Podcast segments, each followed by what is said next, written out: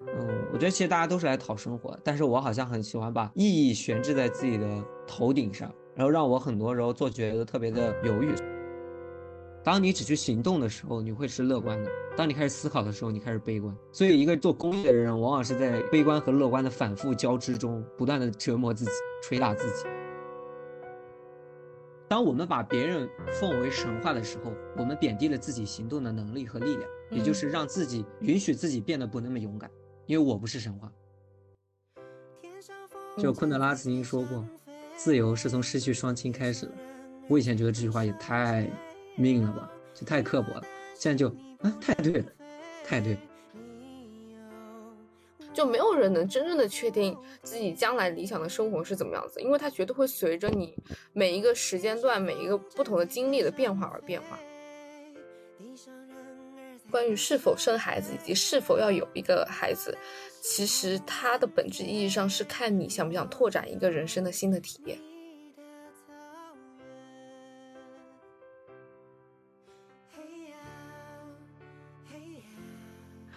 Hello，大家好，欢迎来到你好陌生人的第八期。本一期呢，我邀请了一位小伙伴，一位刚刚离职的陌生人来参与本期内容的录制。对，然后现在呢，就可以介绍一下你自己。Hello，大家好，我是泽三，然后刚刚离职一个多月，现在在家待业。嗯，很高兴今天来做客，然后希望。跟小弟可以好好聊一聊。好的，好的。呃，还有没有更多的 介绍？因为我因为你之前有发给我一些文章，我有认真的看。然后看完之后，呃，你提出的一些问题啊之类的。但是如果是直接开始从问题开始答的话，会有一点突兀，其他人会不知道我们在讲什么。对，嗯，就是你要不要大概的，就是讲一下过去发生的一些事情？嗯，过去一年的话。嗯，就从一以一年为单位吧，就是从去年十二月底开始，然后到今年大概的一个生活经历还是比较波折。然后当时就是三百六十五天之前，当时我还在云南，是一位支教老师。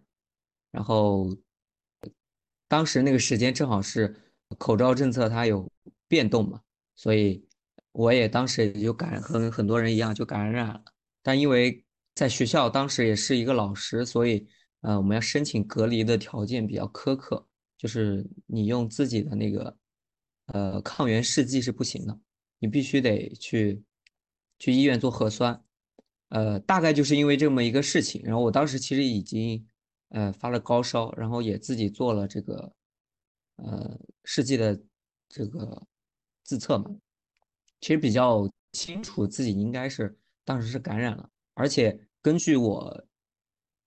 当时是周六一个周六和周天一个周末，当时学校只有我们几个支教老师。但是根据我那周周三，呃，全校统一做的那个呃核酸检测，我的结果一直没有出来，其实就就是大概就应该当时已经感染了。但是我的症状是很晚，大概应该隔了至少有四五天。大概就因为这个这么个情况，跟学校。呃，产生一些小摩擦，然后呢，不是很愉快。但是我当时还没有决定，因为当时还是十二月底嘛。然后当时只是说，呃，我就提前回家了。然后我刚提前回家，然后学校就放寒假，所以我其实还没有去处理这个事儿，就是先先放寒假了嘛，先让自己休息一下，就是因为还要养病，还要怎么样。嗯，然后回到，然后大概过完年之后。我们就要回我们的，呃，就是支教地那边去培训，呃，因为我们支教是一个组织，就是一个 NGO，它组织的，所以我们那个组织会在每次开学前有一个或短或短或长的培训，所以我们当时还在大理培训，呃培训的两周还蛮特别的，就是，呃，一方面白天我在上一个关于美育教育的课。然后课上的一些片段，有一个是看了一个纪录片叫《他乡的童年》，然后周一军在上面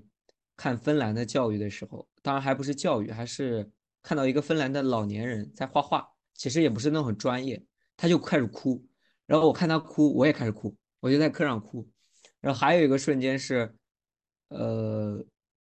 我在另一个纪录片，就应该是人生第一次，然后人生第一次，当时有一个是云南芒水那边的小孩第一次写诗，应该是这样一个主题。然后那些小孩实际上我在本科的时候我支教过他们，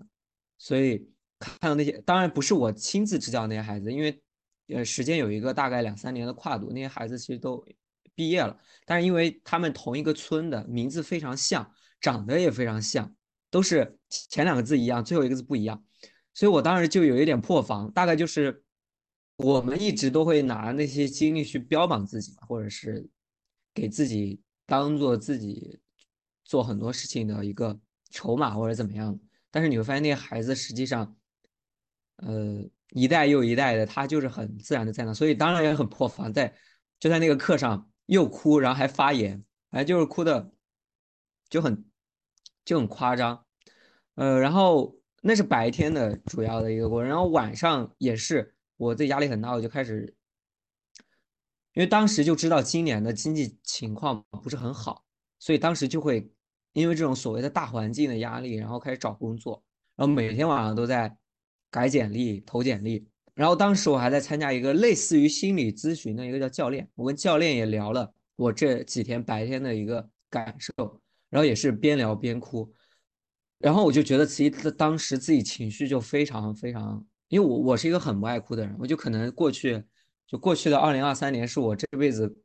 比我这辈子哭的还要多，就是很夸张的一件事情，所以我当时觉得我应该是不太 OK，但实际上我不是很明白我为什么，因为其实呃刚才介绍的那几个就是流泪的契机都是很都是很明确有一个导火索的。所以你其实，在当时的时候，你会觉得是那个那个点就刺激到你了。所以，然后呢，我就回到了学校，就是我们培训结束之后，我就回到了我当时还在支教的学校。呃，然后当时还是继续沿着上一个学期中途中断的那个学期，所以我其实还是等于说把上一个学期的任务完成了。身体上的排斥和心理上的排斥还是挺明显的，包括我跟学校的领导的那种微妙的关系。就是因为我明明是等于说刚跟他们起了一些小摩擦，不是那种正面冲突，而是我觉得他们的处理方式非常的不合理，然后对我也造成了身体跟心理上很大的伤害，所以呃就是很微妙，然后我又得体面的去继续进行我的支教工作，嗯，然后他也会作为长辈，呃，看你从远道而来又又又又来学校，他会有很多关心，所以当时非常微妙。所以，呃，一方面就是白天我还做着老师的相关工作，然后，呃，晚上我就继续找工作，然后很顺利，在那个两个星期我就找到了一份深圳的工作，所以就来到深圳了。就那个瞬间，我感觉抓到了一点救命稻草，就是你有选择的时候，我就知道我讨厌什么了，就是我就感觉我非常急的想去深圳，然后我大概就花了两三天的时间。然后跟我的主管、跟我的校长、跟我的支教队友就上就说了这个事儿，然后把我一两年支教的东西全部收收起来，然后打包寄到深圳，然后迅速找到我要住的地方，就就两三天，非常快。然后我就那我就上路了，然后我就去来到深圳。然后深圳的话，嗯，简单来讲就是第一份工作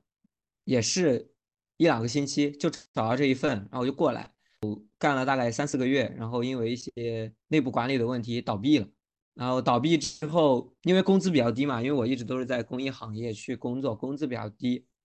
呃，深圳的物价也比较高。然后整体上就是我大概到了，我应该是七月初的时候离职的，第一份工作结束也不算离职。呃，然后当时我就已经就是面临着我八月份需要去付房租这个压力了。就如果我不立马再找到一份工作的话，我可能。九月份的房租我就付不起了，但八月份我应该还会，因为当时还是一定要还留在深圳嘛，因为一些原因，呃，然后我就又是很很快花了，也是大概两个星期，虽然面试的轮次变得很多，大概面两三轮，但也是一个星期我就找到了工作，然后大概拿了 offer 之后休整了一个星期，又找了一份工作，这个工作也很神奇，就是细节我就不赘述了，大概的过程就是。嗯，就第一个月的时候，我已经跟我们当时还有两个实习生，因为当时是暑假期间，有两个是深圳大学的实习生，然后我们就聊天，然后我们平时很多很多就是呃吐槽嘛，就是很正常的这种职场吐槽。然后吐槽期到了一个月，他们走的时候，那个时候我已经感觉很不适了，就我当时已经觉得自己要要走，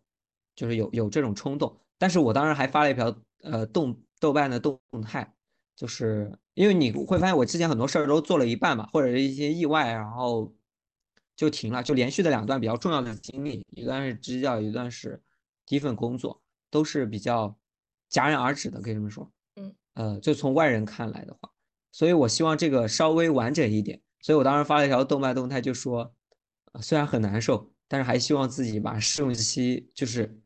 做完嘛，试用期三个月。然后当时说试用期结束了之后，因为因为很多时候其实是因为不适应带来的一些痛苦，它不一定真的是工作不合适或者跟这个人不合适，而是只是因为安全感还没有建立，会有一个过程。然后我就这么说，之前我就在试用期。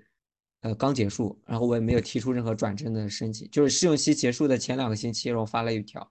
就是离职申请的邮件，这是我跟我们领导第一次发邮件，就也也也很搞笑，然后是离职邮件，嗯，然后我就选择离开，然后当然中途还发生一比较重要的事情，就是国庆假期刚结束，啊，我非常重要的一位亲人离开了，所以我在家待了一个星期，呃，基本上。呃，就正好九月份跟十月份就一直在哭，然后家人呃离开之后也是各种各样的瞬间嘛，因为家里会有一些仪式，然后就其实刚是刚回去的时候，其实还没有呃还没有这个咽气嘛，就当时还在手术台上，就各种各样的呃夹杂在一起吧，嗯，就比较难受，就觉得自己其实还是情绪上。很难再继续一份工作，所以最后就，呃，选择离开。然后在深圳还待了一个月，然后这一个月的话，去了厦门，去了平山，然后去了广州，然后就一直这样。因为当时也很神奇，我一个高中同学，在我即将离职的时候，来到了我，来到我家，因为当时他跟家里有一点小摩擦，嗯，然后就从我们老家这边。因为他刚从美国回来，然后就直接回家，然后回家之后他就不想在家里待，然后在我那边住了一个月，所以我也一直没有退我的房子，然后我也试着把我的房子挂出去，说最后的结果就是我的房子也没有挂出去，然后我押金也不要，然后就直接直接回来了。所以我最后的就最后一两天，我觉得让我印象比较深的还是，呃，其实我我当时应该也。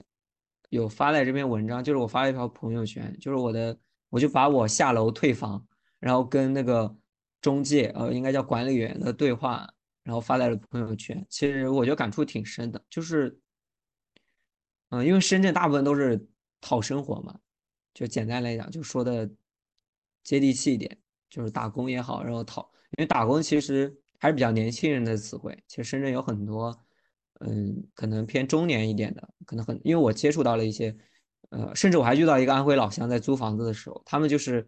很明显的是来讨生活的。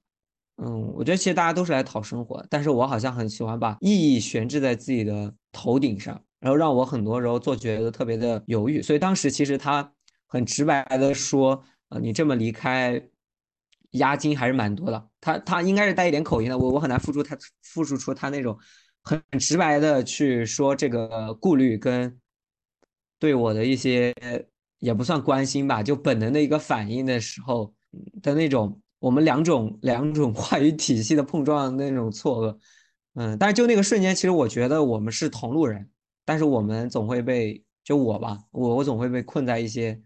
就所谓的那种不同的话语体系中，然后给自己很大的压力。呃，但是也是也没办法，然后我当时第二天我就走了，然后我就第二天早上凌晨，然后那天晚上也很神奇，那天晚上我其实没有睡觉，就是因为我第二天是七点的飞机，所以我就没睡。然后那天晚上我我就打了会游戏，最后我趁着我觉得这街道没人的时候，我把家里的两个家居搬到了我呃附近认识的一个独立书店里面，就一个是一个书柜，一个是个电风扇，然后。然后还挺累的，当时觉得很好玩，就是就那时候觉得自己有点像骆驼祥子，因为那个书架很重，我就是背着那个书架从我家走到那个书店，就凌晨三四点的时候，因为我当时觉得街道没人，这样的话不会很丢脸，但后来发现还是有很多人在吃夜宵，当时就很尴尬，然后还跑了两趟，然后五点钟就去机场嘛。其实我在深圳待了挺久的，待了待了五六五六个月，我就去过两次机场，一次机场就是。呃，一次去就是我家里人去世，然后我当时非常紧急的订了两个小时之后的机票，然后还赶上。然后另一次就是这次，呃，非常紧，就是决定回家。然后现在就是在家待了，呃，半个月吧，半个月不到的时间。嗯，然后契机其实是我家要办乔迁宴，就我现在就在。嗯，我家刚买的房子里面，就在附近的城镇买了一套房子，然后，嗯，就在乔迁的过程中，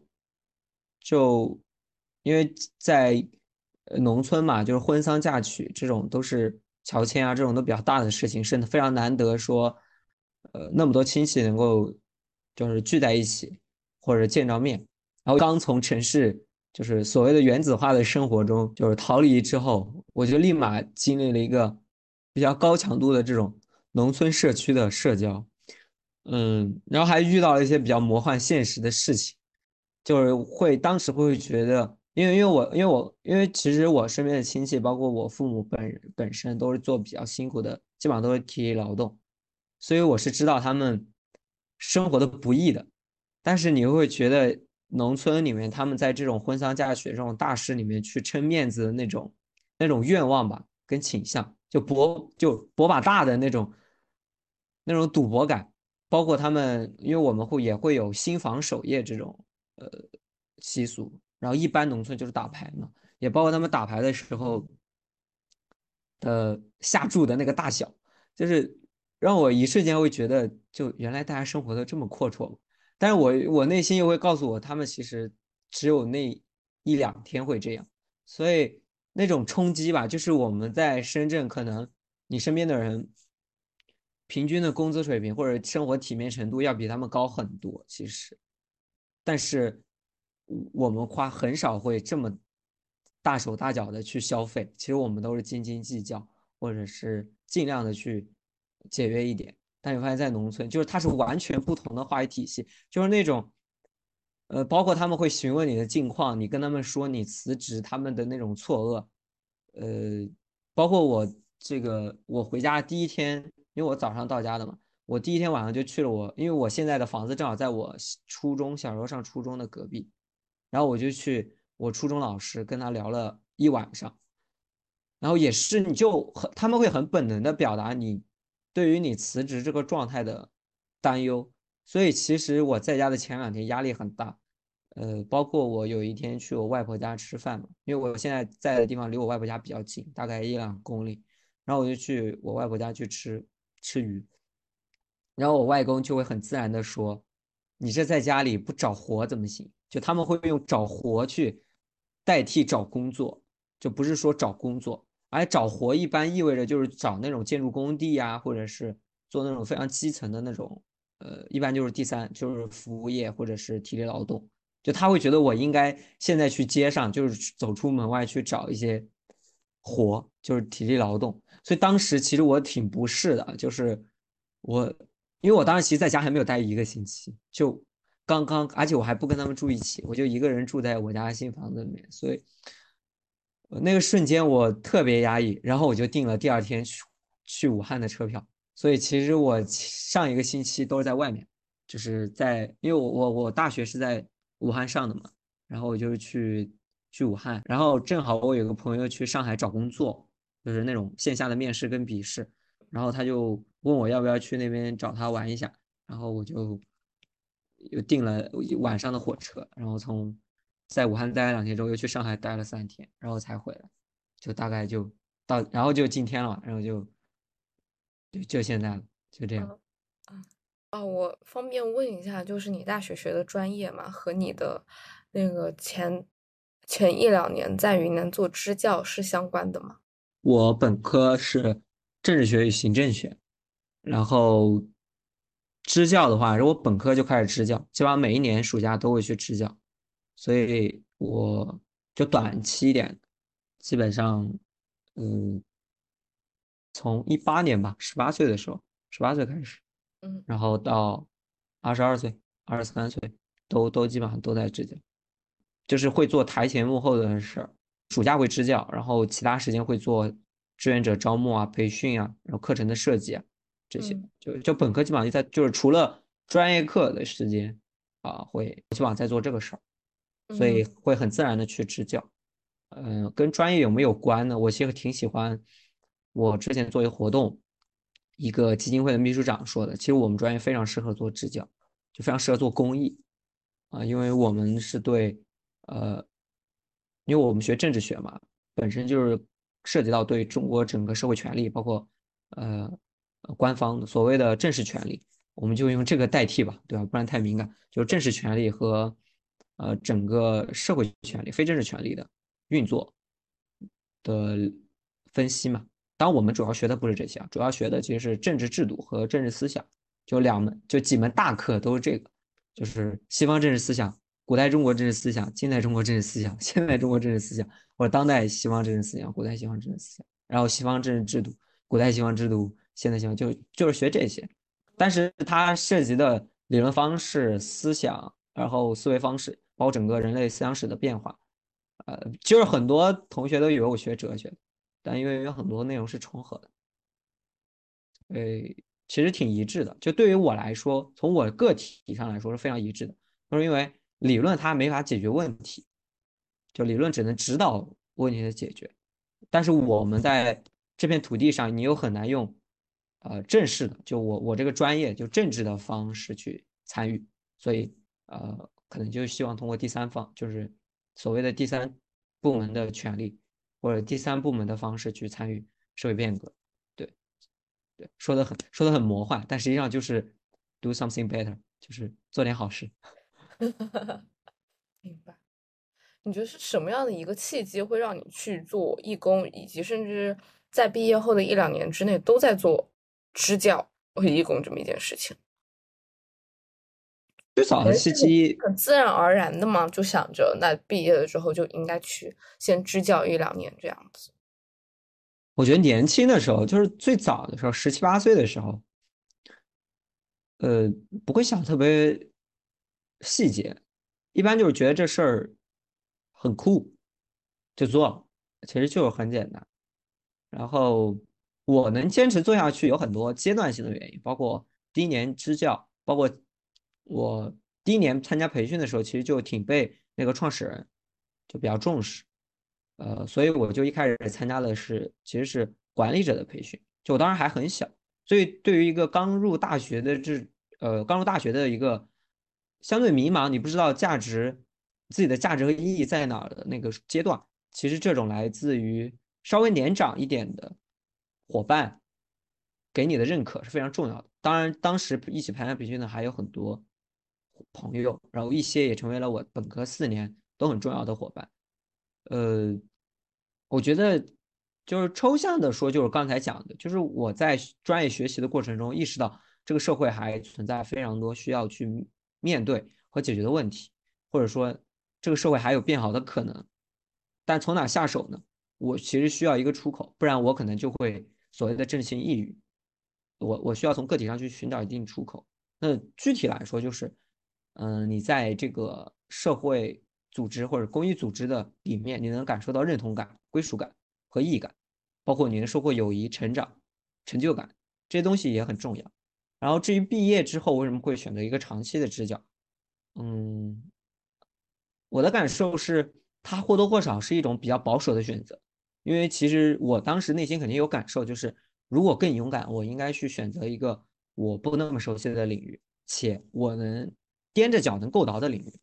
就我觉得我对生活的理想状态，往往是我当下踮着脚能够到的那个状态。但是我会觉得我从小到大的生长环境，包括我父母给我的影响，包括我自己周边人的影响，我感受到我其实做决定还是很保守的，所以我会很自然的去选择支教。因为当时实际上我更愿意做的其实是去去外面读书，因为我其实当时更喜欢学术，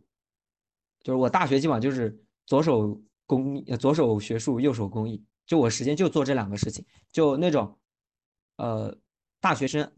安排的那种，比如说保研呐、考研呐、考公啊、学生活动啊，其实这些东西我都不是很在意，然后我也不跟他们玩，就我不会跟搞跟搞这些的玩，就我同班的、同寝室的、同院的，我基本上都不熟，我都是只做，就是我只做这两件事儿。然后因为这两件事儿认识的一些人，自然就成为了我的好朋友。我很少因为物理空间去跟别人亲近或者怎么样。对，就是对。就举个例子，就是我的大学室友，基本上毕业之后加在一起，我们四个人说的话可能不超过十句，就大概这种情况。对，因为本身就不是特别特别 close，就特别亲近。对我我我，所以所以我其实当时会觉得做学术实验是一件。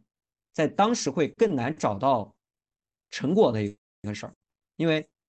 学术需要一个很长的耕耘的过程，可能需要你到博士的时候才有成果，而且我还需要付一定的经济成本。然后对于我的整个，就是我当时其实是默认我自己 cover 不了那部分的成本，就是承担承担不了那部分的成本，所以我就很自然的选择了支教。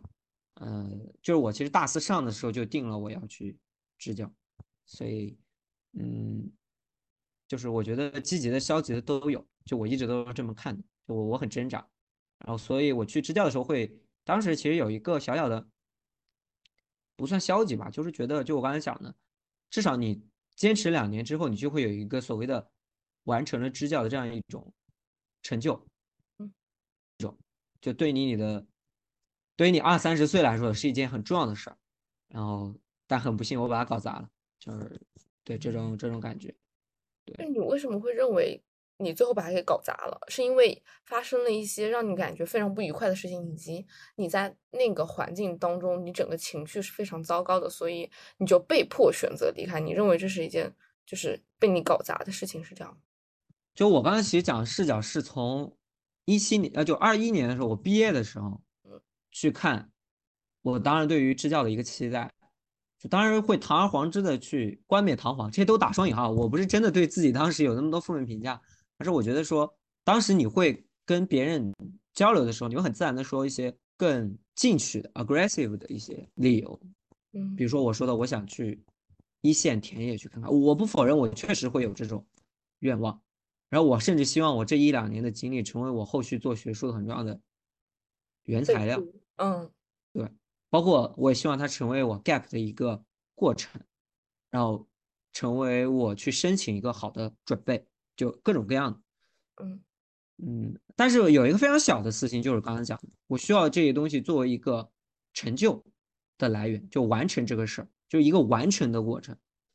嗯，因为之之年之前的支教基本上就是半个月、半个月、半个月，然后中间要做很多琐碎的事情，它没有一个很完整的、独立的时间和空间。去去去支持这个事儿，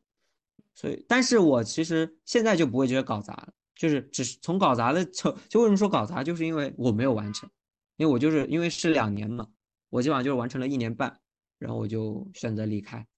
对，这就是搞砸很很直观的感受，因为我当时刚来深圳的时候，大概一两个月，我都还没有完全从我呃搞砸这个事情的情绪中走出来。对，包括我很多朋友其实给我很多鼓励，因为我当时还是在做公益，就是在一个 NGO 里面工作，所以他们会给我很多支持，说我其实没有离开这个所谓的领域，其实我还是在做相关的事情，然后各种各样的，呃，然后大家对我也很，也比较理解吧，各种各样，但我觉得也会有人不理解，只是说不理解的人不会告诉你，对对。就是也是后续也也听到一些，其实很多人不是很理理解为什么我当时离开。当然也有很多人是到了，就现在大概过了大半年之后，他到了我的那个位置的时候，他就非常理解，呃，各种各样的吧，就都会有。所以我现在就会觉得，从当下那个瞬，从当时的那个瞬间来说，我确实状态非常不好。如果我继续支教的话，也不是一个好事儿。我给孩子带来的影响并不一定是正面。对我，我对于整个支教团队。就我们那个片区的团队来说，也不是特别积极的，所以，嗯，我我选择离开。他可能是，其实我承担的风险也很高，各种各样的，嗯，呃，对，事实是事实承担，其实走出来并不是一个，并不是一个更好的选择，但只是说在在那个瞬间我得走出来。对，嗯。那如果是这样，支教的人员的流动性是不是很大？其实挺大的，不管是志愿者还是那个支教组织正式的工作人员。嗯，就我其实觉得跟刚才我跟那个房屋中介的对话，我觉得是一样的。就我的感，就那瞬间的感触，就是当你只去行动的时候，你会是乐观的；当你开始思考的时候，你开始悲观。所以，一个做公益的人，往往是在悲观和乐观的反复交织中，不断的折磨自己。捶打自己，所以你很容易吃不下，就你很容易坚持不下去。嗯，那种悲观，那种思考带来的悲观，是是对现实的一种反思嘛？以及会觉得说是想到了很多无法避免以及无法解决的一些事情和问题，所以会感觉到悲观。因为不管是大环境下面，还是很小的一个呃自己是。生活的那个圈子，或者说是做的一些事情，会让自己感觉，有时候会让自己感觉没有意义，或者说是好像没有那么的，就是过于理想化了，会让自己会陷入到那种情绪当中，是这样。对，我觉得核心就是无能为力，就不相信，就没那么相信。你说更多的那种抽象性的，我觉得很多时候真的是具体的问题，呃。你你你想去找一个躯壳去承载你这个具体的困扰，我其实现在是这么觉得。就你说那些解决不了的问题，其实你很早就知道你解决不了，只是说当你遇到那些所谓我们说结构性的问题，具象到你的身体或者聚焦到你的精力、你的面前的时候，你其实就是连小问题你都解决不了。所以你我觉得核心就是无能为力。就虽然我们说待两年很久。但你对于你一般来说啊，我还是支教了两个学校，第一年那个经历就很糟糕，然后我又换了一个学校，所以我接触大概我接触几百个学生，你何德何能的改变几百个学生的未来？就是他们都是那么鲜活，那么你觉得你应该帮助的生命，但当他就是在你面前的时候，你发现其实你能给他们带来的改变实在是有限的时候，你你肯定会难受，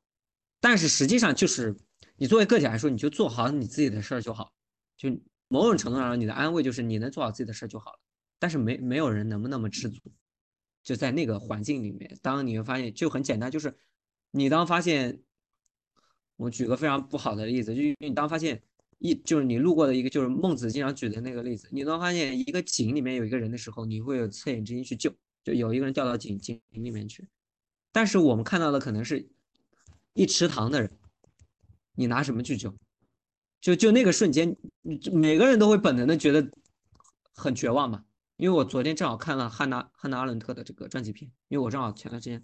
看他的传记，就是他有很细致的跟他的伴侣去描绘他在他还不是在集中营，他只是在拘留所，他在拘留所所谓的希望被慢慢泯灭，勇气被慢慢的磨灭的那个过程。就是很简单，就是你第一天的时候还能打起精神，没关系，我们能出去，我们会被获救。第三天、第四天、第五天、第六天、第七天，对不对？到了，可能到了大概半个月的时候，发现你身边的人一个一个的离开了，一个一个莫名其妙的消失了，你的勇气，你对生活的那种所谓的确定性，慢慢就没了，对吧？我我当然我们支教没有那么恐怖啊，就是那那么只是就是举一个非常极端的例子，我们可能很多时候。当然不一定是所有人，因为很多人的支教经历还是很很积极的，相对积极的，应该这么说。大家其实更多都是复杂的，就不是说积极跟消极就能概括的。他可能他整体上来说会觉得自己收获很多，意义非凡，anyway 各种各样。但是或多或少我们都会经历这样的痛苦，就是当你直面那么多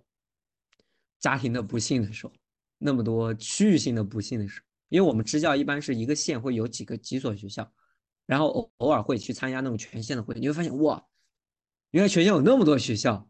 原来有比我们条件还差的学校。我以为我们学校已经够糟了，没想到还有更复杂的情况。就那个瞬间，就还是那句话，就你无能为力的时候，你就会引申很多很多。其实你不应该，就不是说不应该吧，其实呃，当你看到的时候，你会有责任感，但实际上这个责任感有的时候成为一种阻碍，成为你前进的阻碍。当然，有的人非常能能力非常强大，就最终那些脱颖而出的人可能就是非常强大，困难越大我越上，对吧？就是社会主义战士这种感觉。嗯，但是我们可能很多数人是脆弱的，而且呃，另外还有一个很重要就是，呃，就我刚才讲，第一个就无能为力，第二就是我们还处于一个非常不稳定的状态，嗯，你也不知道自己要做什么，你甚至我刚才讲，很多人支教都是一腔热血来的，就我跟很多当时支教的。朋友相比来说更冷静的点在于，因为我去过很多地方，分分合合都很多，跟那些孩子，所以我其实对于这件事情是比较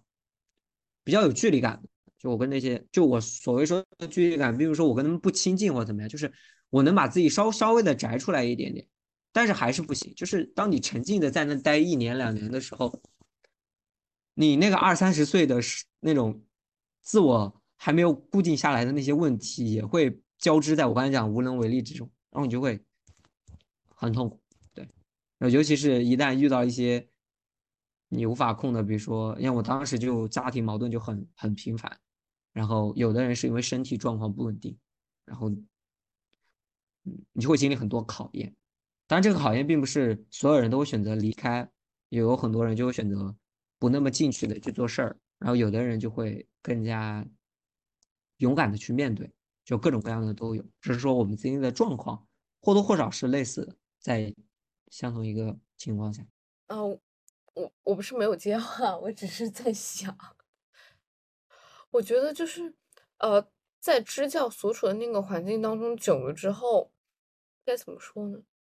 如果我去支教，然后我在你所处那个环境当中可能待了一年两年，或者说是短一点就一个月两个月，我应该会很明显的感觉到一种。生活的割裂感，因为从小到大我们生活的环境或者说是地方和他们是截完全截然相反的两个状态，就会受到三观以及受到各个方面一种冲击。这种冲击对于很多二三十，我我就不说三十岁，可能对于二二十多岁刚毕业的大学生或者说是来讲，是一种很难去努力调和的那种心态和状态。对，是这样，尤其是你对这个社会的认知还比较少，接触比较少，所以当时我其实没有怎么没有这种问题，就他们过得再差，我都有预期，因为我本身就农村出身，然后我也经常支教，而且我们研究的就这些城乡问题是非常重要的政治问题，嗯，甚至是我们一直都觉得是中国最重要的问题，呃，所以我本人就本身对于这些问题，就所谓的那种割裂，我我还好，但我能观察到我身边的人对于。偶尔的这种所谓的突破三观的这种事情的出现的反应，确实很剧烈。一开始就愤怒嘛，因为你作为那种支教老师，天降正义的感受，你本能可能是愤怒，但愤怒之后往往是无奈，就是你你有什么能力去改变？就是你能改变什么？就是就最后又会变成很强的那种无能为力的感觉。当然，当然，我不是说就这个事儿确实是无能为力的，就我还是相信第三就是第三部门的力量，只是说目前国内的第三就是第三部门的力量还很不成熟，就整个 NGO 啊，然后非营利组织啊，然后基金会啊这些都不是特别成熟，so 对，明白。就就我我身边也会有很多人，就是是从另一个视角去看这个事儿，就是因为他不成熟，所以我要参与其中，让他变得更成熟，就就对吧？就就所以所以我刚才讲，就是那些无法改变的事儿，它可能会变成压倒你的最后一个稻草，但有的人就成为他重新上路的理由，就只是视视角不一样而已。那你你以后还会继续就是会？回去做支教吗？还是你觉得你不会了？支教肯定不会去做了，因为支教本身它不是一份工作，它是一个，是一个志愿活动。嗯，它不符合你现在的人生发展规划，你可以这么理解。就你这个时候是需要一份工作去维系自己的经济独立的，甚至需要承担家庭责任的，所以支教肯定是不那么权宜的选择。嗯，但是你说是不是会继续做公益行业？呃，可能就是会比较考虑，因为公益行业它会有包括它自己本身的资金规模，包括它对于人员酬劳的限制嘛。其实法律法规是有限制，呃，非营利组织它用于就是劳务报酬的这个比重的，所以工资是有上限。就简单来讲，工资有上限。嗯，当然我本人物质需求没有那么高，只是因为我发现我自己并不是一个人在生活，就是我需要去考虑的是我整个就我，呃，就简单来讲，就我爸已经开始让我承担家庭责任了，对，所以我我很难说继续。对你说我想不想做？呃，我觉得我擅长，我经常我做了那么久，我甚至觉得我。呃，现在休息那么长时间，就是因为我还没有调整过来，我要离开公益行业这个状态。就我我说实话，就我现在大概离职一个多月，我还没有什么找工作的头绪。很重要的原因就是，我做公益那么久了，我做公益都快六年了，我这辈子就我有自我意识才不过十年左右，可能十年都不到。因为我我一直因为我比同龄人要小一岁嘛，所以我一直被在班里啊或者在老师眼里可能都是班里的弟弟。去看待的，所以我我其实是长大了才意识到，我靠，怎么一年前我那么幼稚？就就我每一年到那个年，就跟他们是同一年年岁的时候，我会发现，我会回忆我一年前的事，我怎么这么幼稚？就是啊，就我一年前怎么会这么想？所以我其实是觉得，就我自我意识很晚，然后我觉得我有自我意识的时候，基本上都是在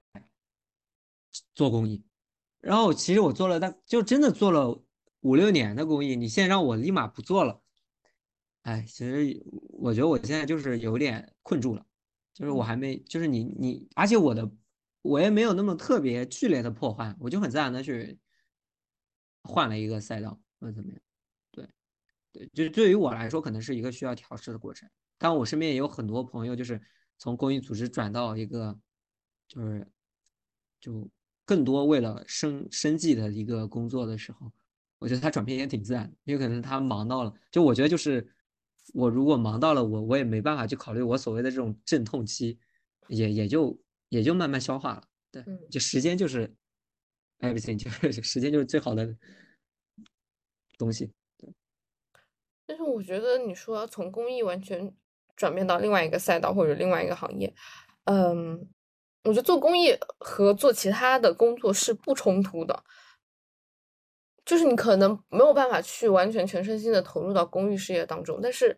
你完全可以在以后从事一些其他工作的时候，抽出那么一小部分的时间继续支持以及继续尊重自己内心想法去做公益相关的一些事情。嗯，对，嗯嗯，那我认可，我认可，因为公益其实应该成为一种生活方式，跟阅读啊，跟。健身的这种一样，其实你不需要说你把它当工作，就是你每天花点时间去做，嗯，就是对。当然，我不认同蚂蚂蚁森林的东西也算公益啊，我并不认同这个东西啊。就是我是说，比如说你每你每天愿意花三十分钟的时间去去，比如说最简单的，你去，如果你有捐赠的习惯的话，你去了解一下你捐赠的款项的进度，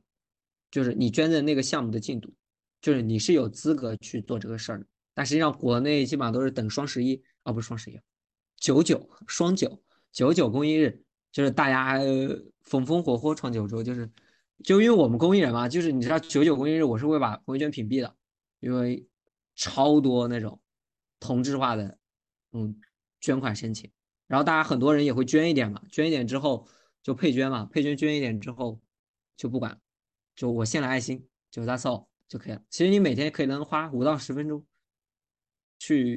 询问一下你捐赠的这个项目的进展，可能就是一种很好的公益的生活方式。嗯，对。但对于我来说，我肯定希望我投入更多精力，就各种各样的。对。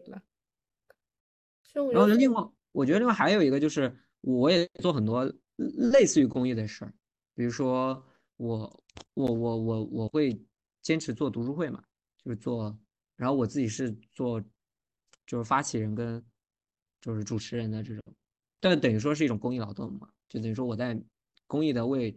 呃身边的人提供这样的服务。但这个是因为这个有两个问题，一个就是它的议题不是我我不觉得它是一个社会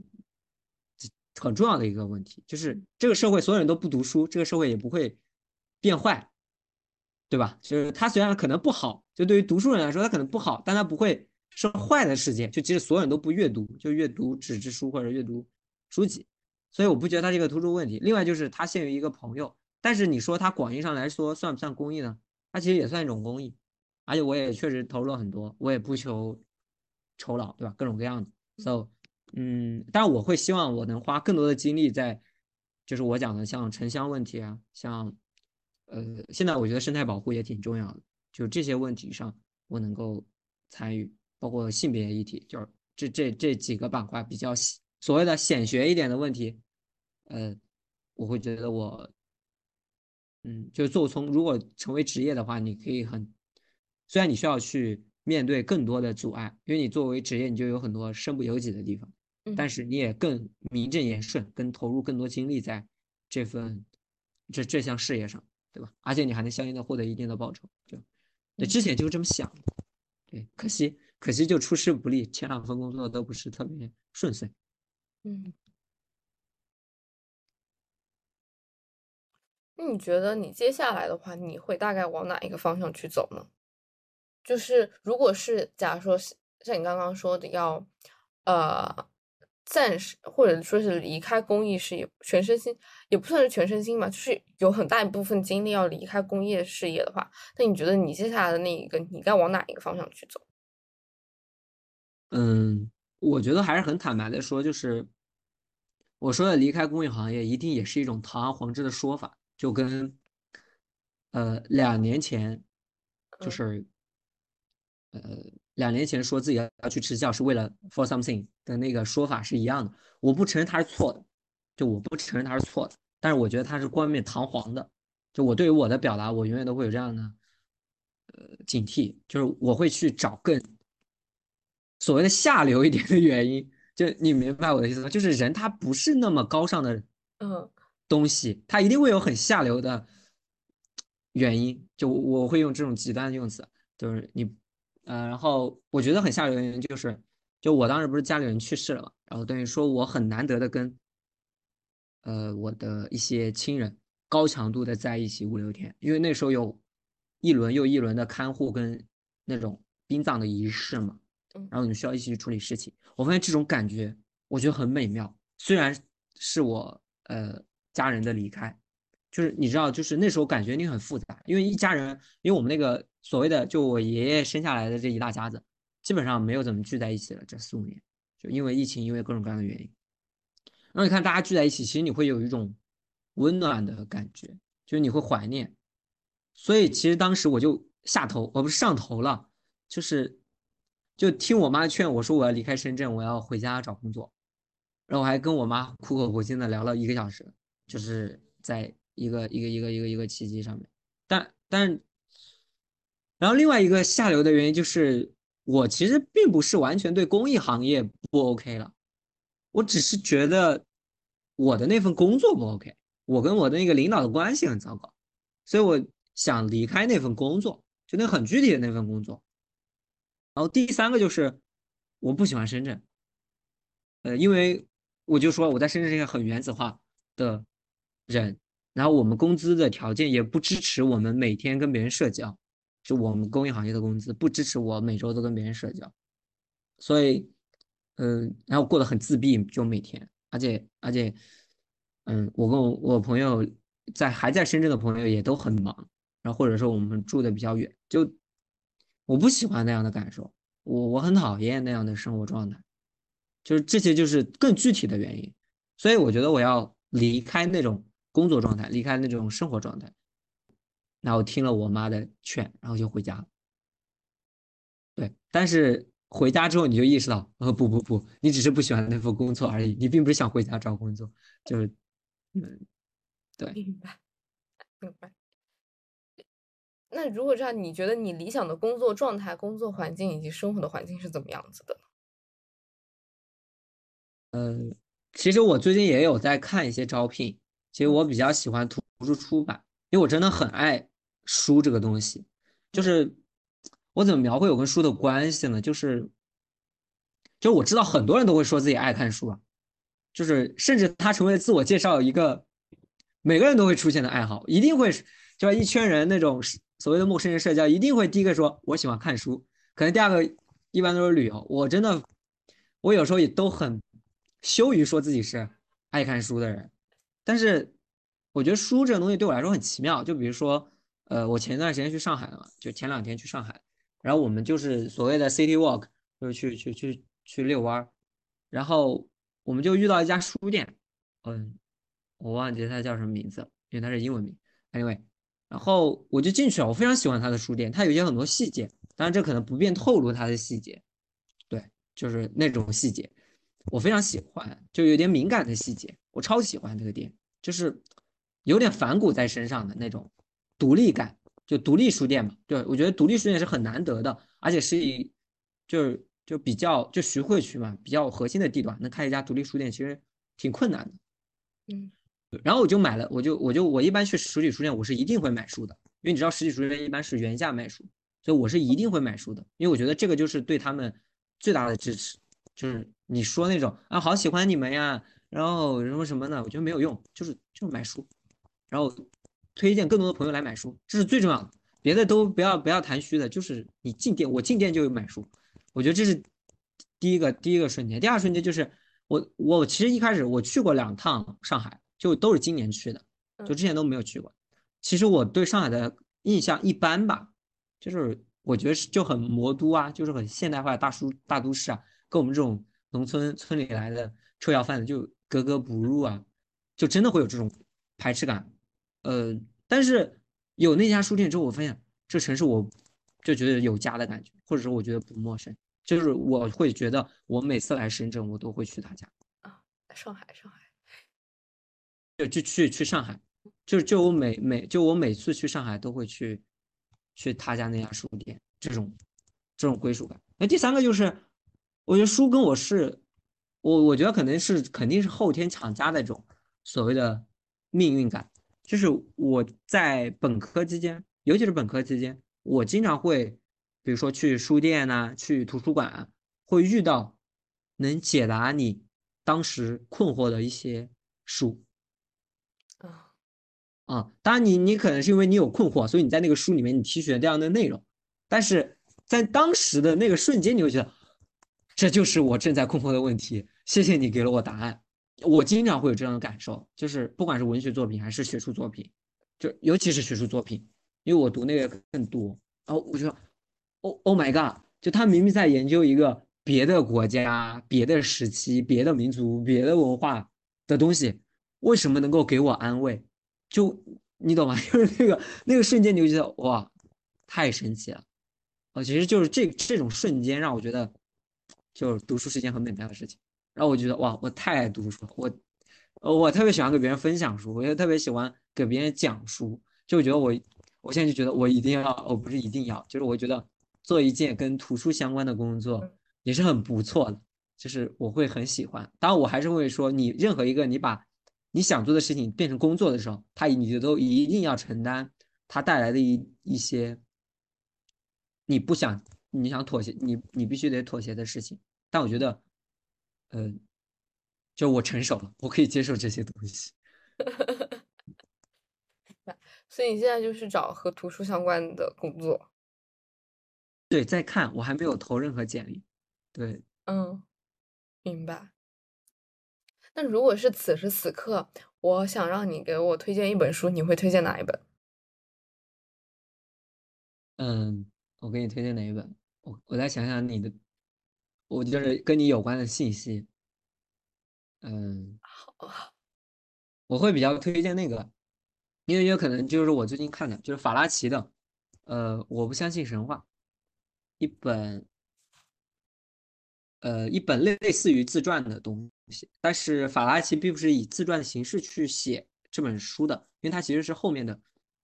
一个整理。法拉奇就是我们小学、初中、高中经常会得知的那个传奇的，呃，女记者，对，然后她是各个时期的一些关于她自身经历的一些文章的一个集合，她本人没有以这样的方式去做。这种汇编，呃，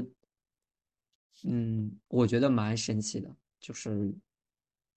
他给我的感受，就是那种，呃，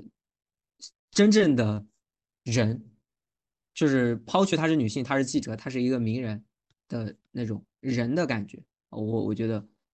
很强大。对，虽然我刚才刚读完乔布斯跟阿伦特的传记，都是我非常非常喜欢的，嗯，呃，名人，但是我觉得法拉奇给我的感受更更直接。我觉得很重要原因是因为他写的是，就是法拉奇自己讲的，说只有我能写我的人生，就就他有说过这样的话，所以他这种感受，因为我我其实前段时间也在写自传，就是它是一种心理疗愈的方式啊，我并不是想给自己立传，它是一种心理疗愈的方式，嗯，呃。我我呢，我更好的能够跟他接近，然后我也觉得别人写的话有有很强的距离感。我不否认那两本传记都是写的很不错的传记了，已经。但是法拉奇自己写的，刨刨就刨除那种一定要按时间段写的那种传记，嗯，写的那种偏自传的这种文学作品，哇，我很喜欢。为什么？然后为什么推荐给你呢？就可能。就我在想嘛，也包括你的频道，然后你的呃给我的一些感受，就是就我就什么，就我我我没法复述你的话，就是穿过呃身体，类似于这样的表达，我觉得挺像与万物穿过自己。对对对对，就万物穿过自己。呃，我觉得法拉奇的一生也有这种感受，就他没有会觉，他一直的表达就是他没有去强调，但因为他采访了很多。呃，一般人甚至是很高高就有名的记者都采访不到的一些政治人物，但是他会以平等的视角去看待。就为什么我要说这个呢？就是每个人都是都是命运上的，就是命运大海的一叶扁舟吧。就是你都是要经历这一程，所以因为他就叫我不相信神话嘛，是他第一呃那个文集的第一篇，然后。就我我的感受就是，它里面有提到很多所谓的名人嘛，就是，但是在他的视角，首先他说的我不相信神话，他并不是说他不相信一个外在的神话，嗯，就是他不相信盘古开天辟地，他不相信宙斯，他他也不相信基督，也不相信，对吧？呃，安拉这样的，他是不相信，呃，我刚才讲的群众或者普通人对于那些所谓的名人赋予的神话，嗯他说。更重要的是，我不相信任何人赋予我身上的文化啊神话。我太喜欢他这句话，就是，对，对我，啊，我听你这么说来，他就是像是已经抛去了外界给他的所有的外外在标签，他真正的从他本源那个心去看自己，以及去看这个世界以及其他人，就不会去考虑到。我觉得这个神话它其实就是个隐喻，就是。神话就是一些外在标签加在了别人身上，从而会产生一种距离感或者怎么样。所以他说他不相信神话，那他看的每一个人的视角都是平视的，他没有高和低的之分，是这样。他甚至很多时候是贬低，你你理解吗？因为因为我觉得你说的标签，因为它是个中性词，所以如果你说不贴标签，它往往代表着一个中性的态度。嗯，说我不给人贴高标签，也不给人贴低标签。但是法拉奇用的是神话，神话这个词是高高一点的概念，就是他会有价值倾向，所以他的不相信，他其实是贬低的过程。你你可以理解吗？他也贬低自己，他也贬低那些被人捧上神坛的政治人物和所谓的名流。对他，他是有很强的批判性和战斗性在这个上面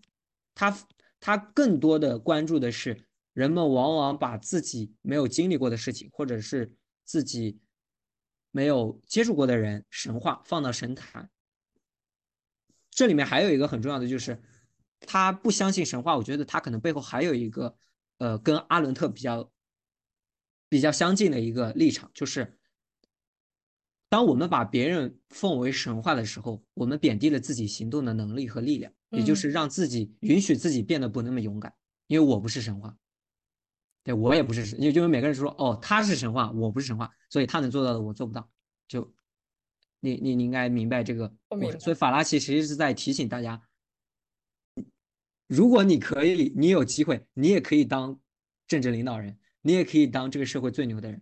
只是你没有在那个位置上。即使在那个位置上，他也是个很普通、有缺陷，甚至是没什么能力的人。只是他在那个位置上，且很多人愿意神化他们，就仅此而已。嗯，对他的可能他的意思是更讲，因为他他后面有很多他人生经历的故事，就是那种在战火中，在革命斗争中，在生与死的这种悬崖中。活过来的人才能说出这种话吧？就他说出这种话才有力量，像我们说出就会显得很苍白、很很羸弱。对，好的，谢谢你的推荐，谢谢。对，因为因为因为我也会，因为最近也在读性别相关嘛，所以我会刻意的去找女作家给你给你推荐。好的，好的，谢谢。你看，哎，刚刚好，就我问的那个问题，其实就已经聊到了。你后面就是有列出来几个问题，想要去去进行探讨。所以，我我说你理想理想的生活是如何的？其实我没有回答，对吧？对，但是但是你有回答，就是你现在可能要找一份就是图书相关的一个工作。我觉得我我是我觉得是应该从，就我觉得我。现在最大的呃，不是说最大的问题，就是我写这篇文章跟到今天其实中间有一点点变化。嗯，呃，我写这篇文章的时候，可能当时刚走嘛，嗯，不是刚走，刚准备走，就在深圳的最后一个晚上。嗯，我当时觉得我的生活应该有，不是说有规划，应该有目标和有热情，就是。就是我，我又被得提到，我也得掉书袋了。就我非常喜欢的这个维特根斯坦的传记，其实可能他个人的经历也给了我一点小震撼嘛。包括维特根斯坦也支教，也支教过，但不是像我们今天这种比较组织化的支教，他就自己去教书，但是他体罚小孩，就是就是对，anyway，但是大家很震撼。但是我觉得印象给我最深的就是他那个书名叫《天才之为责任》。实际上，我我经常会读不懂书名，因为我觉得书名非常重要，呃，所以我没有明白什么意思。我后来才知道“天才之为责任”是什么意思。就他说的天才，实际上并不是我们讲的天才，对你真是个天才，莫非他真是个天才？这种这种表达对一个人格上的评价，它其实是偏宗教的一种说法，它更它更准确的表达应该是天赋，就 gift 或 talent。这种东西，就是天才之为责任的意思，就是，呃，就维特根斯坦他本人也是，就他本人是这种立场，他认为自己的生命的使命感来自于他的哲学天赋，所以他成为了一个划时代的哲学家。当时写这篇文章的时候，会非常需要一个这样的东西去引领我做所谓的规划跟选择，而不是，呃，像我之前讲的，用特别多。下流的借口，草草的做决定。但为什么说有变化呢？可能是因为，呃，也是听了，因为最近也在重新看《老友记》嘛，重新看他们的生活，然后也听了一期关于这个节这个《老友记》的一个节目，就他们就分享了菲比很经典的一句话，叫 “I have no plan”，就不是说 “I have no plan”，就是 “I have no plan”，就是我连 plan 都没有，就不要说 plan 了。就是说，就比如说我背单词只能背到 abandon 那种感觉，就是我突然发现，其实很多人都是这样。就我们认为那种成功的人，包括甚至法拉奇吧，就我刚才提到的法拉奇，嗯，他的生活也是被推着走的。包括，呃，包括我写那篇文章，有个很重要的一个，嗯，很重要的一个契机，就是我离开深圳的前两天，我跟一个朋友，就两个朋友，然后那个朋友分享了他在。他回自己的家里去，去，去 handle，就是去，就是去安排他父亲的葬礼的那整个过程，我特别特别特别，呃，感动。就是我发现，人真的很勇敢，就是，就当你要去面对这些事情的时候，人真的很勇敢，就是你真的可以处理好这件事儿，就即使。你你当时会被很多亲戚说你这个不妥当，那个不妥当，但是你真的做到，就那个瞬间，我觉得人很就其实很勇敢，但是我又觉得人其实就是，就是现在又反过来看，其实人都是被推上那个位置，你不得不做，所以我现在就很很纠结。然后，然后我再回答这个问题，对我觉得我的理想生活就是，呃，我需要朋友，对，我不需要家人，我是我可以明确表达，我不需要家人，我需要朋友。然后我需要志同道合的人，呃，可能这两个是，可能是同类项，也可能不是同类，也可能是同一波人，也可能不是同一波人。然后我需要需要一份合适的工作，呃，对。至于理想的生活，让我想一想，呃，最好的生活就是我可以稍微自由一点的继续读书。就就是这个，然后应该说自由的读书跟写作，对这个，你觉得？就我觉得前面前面都可以，前面都可以不要，前面都可以不要，就是我需要我需要我需要一个能够让我自由的阅读跟写作的一个环境，对。我觉得这个环境是由你自己的心而决定的，就是在任何场合下，只要你能静得下心来，你都可以去做阅读和写作一个东西。我觉得它是一个可以跨越物理上的一个东西，你懂吗？嗯。我为什么要问这个问题？我现在都开始纠结了，因为我发现我根本回答不好这个问题，因为我刚才其实回答都是那种我觉得好一点的生活是什么样。就是它都会投射到我现在的，嗯，就是，比如我现在一个人住，然后我现在一一直在老家这样的状态，所以，我我觉得我还要重新回答一下这个，让让我想一想，呃，我的理想生活，它其实是我刚才讲的那种人生的天赋，这样一个抽象的抽象的问题，它不是一个具体的问题，我回答错了，不好意思。嗯，我觉得我的理想生活是，我难道要说出那句有点可怕的话了？嗯，时至今日，我我我在想，我有没有改变？我之前会经常说，我的理想生活是做一个伟大的人，但是我的伟大是有，呃，就在中国的语境，伟大是一个被抽空的概念，就像。很多概念一样，我我我不是很很方便举例，就你感受一下，就比如我们讲的好好学习，天天向上这种，它成为了一种 slogan，对吧？它成为一种很抽象的东西，也没有人怎么告诉你怎么好好学习，怎么天天向上，它就是一个口号，对吧？嗯，我觉得伟大有时候也是这样，但是我产生这种动念的原因是我在本科四年级的时候，嗯，我当时读了三本书。应该三四本，呃，对我影响非常大，因为也是我刚才讲的，它解决了我当时的问题。因为我当时是等于说确定了要去支教，但是我仍然觉得这个事情，我心里非常的清楚，它是一个很保守的决定。所以我能感受到，如果我那一年多的就大概大半年的时间不去做一些努力的话，我应该，呃，我我觉得自己也不是一个很积极的状态。所以我当时就读到了。三本书，第一本是以赛尔·柏林的《卡尔·马克思》，第二本是海子诗的全集，就非常厚一本，西川编的。呃，第三本是呃特里尔，应该叫特里尔，特里尔的《毛泽东传》。哦，还有一本是萧炎中老师的，就是《青年马克思：巨人的巨人的兴起》嘛，是这个题。Anyway，对，反正都是跟毛泽东有关的。呃。就是为什么要说这？就是我读这些书的时候，我以前是以为这可能跟我们农村对于阿兹海默的不重视有关。就我农，我以前以为人老的脑子一定是混的，就你所谓的老糊涂，就是我以为是每个人老都会糊涂。但读完这些传记，我才发现老是不会糊涂的。如果你积极的去治疗的话，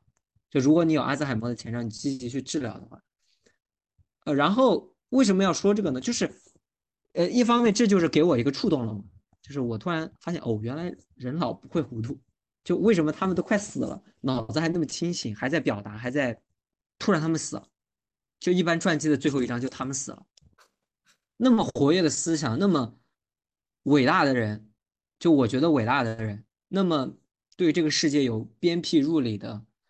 见解，当然最重要的是他们人生的经历，去积淀下来的智慧，一下子没有了。你知道那种，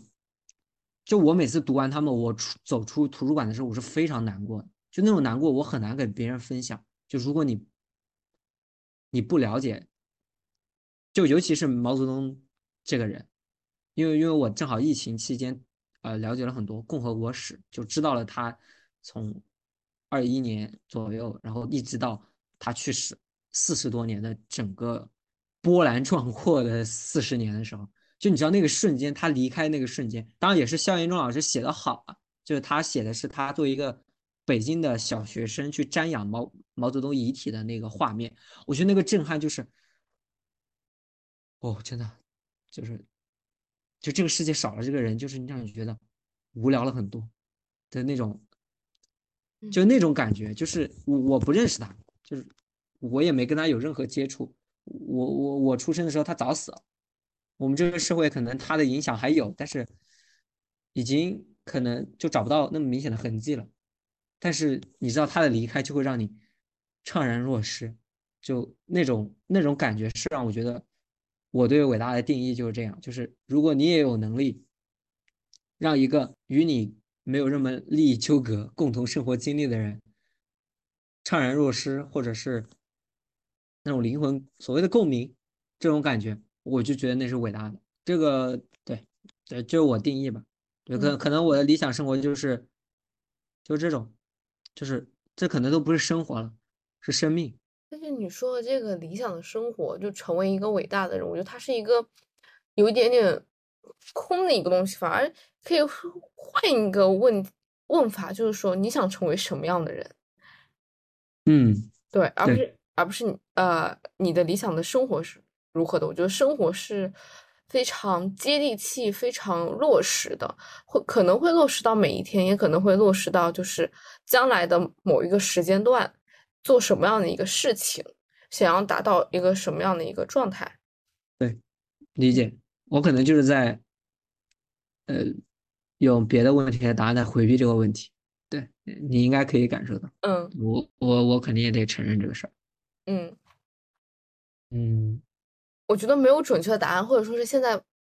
没有答案也没有关系，因为你还在一个探索的这么一个过程当中，就没有人能真正的确定自己将来理想的生活是怎么样子，因为它绝对会随着你每一个时间段、每一个不同的经历的变化而变化。所以我觉得好像这个问题也没有必要那么着急的回答，或者说是那么着急的问自己。它它是一种提醒吧，那个时候就是它能提醒你现在的生活并不。并不是自己想要的，对，并不那么理想。但可能这个问题就永远会停留在这一步，你可能这辈子都不觉得你的生活很理想。那如果这你这么想的话，不觉得自己的生活很理想化，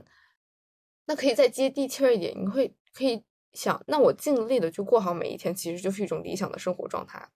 就尊重自己的内心去做一些决定，去认真的生活，这何尝不是一种理想的状态？嗯嗯。理解。如果说的很具体的话，我可能觉得要需要和自己，就是爱你的人和你爱的人在一起生活。就我觉得这个会挺重要的。就我以前不会把这种东西放在嘴边，但我现在觉得它可能会比伟大更重要。嗯，对，就是爱爱可能比伟大更重要，或者爱比伟大更伟大。对，因为。它更像水，对，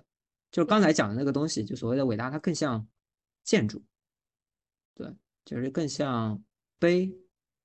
就是纪念碑那种，嗯，那种东西，有一点棱角，然后又有一点，嗯，距离感，这种，嗯，可能爱更好，对，我觉得可能理想生活就是我跟我的伴侣能够每天快快乐乐的生活。这种，对，就这个确实挺理想。我觉得这个可能是我当时 想到的 就因为你可能提问的时候你会有一个答案嘛，一般来说，嗯一般来说，嗯，我觉得当时我应该是这么想。好的。那第二个问题，理想的生活如何达成？那这么想的话就，就要找工作。呃，我我觉得是这样，就是，呃，可能你有有一有工作经历之后，就会觉得工作其实没啥。其实我不是一个特别职场那那个什么的人，所以我会吐槽领导，但我觉得我是一个觉得企业这种管理方式已经是这个社会最有效率的方式了。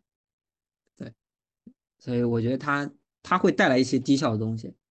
对，有一本书叫《毫无意义的工作》，它就是告诉你这个工作里面有多少是是是无意义的，但这个无意义又是因为他要做有意义的事情，而必然带来的，所以就接受就好。嗯哼，呃然后怎么达成的话，我觉得很重要，就是还有一个很重要的目标就是，啊、不是目标，就是需要做的事儿就是逃离原生家庭。当这个原生家庭不是说什么那种弗洛伊德式的内心探索，那最重要的是处理好跟父母的利益关系，就真的是利益关系，就是呃情感债慢慢还吧，但是利益关系要 梳理清楚。你觉得是这种逃离算是一种想要真正实现自我的那种人格独立这么一个状态吗？哎不，我说就真的不是这种，就是人格独立这个事儿，就很很内在，我觉得就是很现实的，就是经济账怎么算？对，就是与父母之间的这种关系，不管是从金钱还是从什么情感上面，都是要剥离出来，把自己和父母都分开看，做独立的个体，来这样子去。可能我自己的就我自己家庭的状态是，我需要劝他们早点独立，而不是我早点独立，因为我情感不依赖他们，我也不是特别说简单一点，就是我们从小都很疏离，他们对我的影响肯定有很多负面的、正面的影响，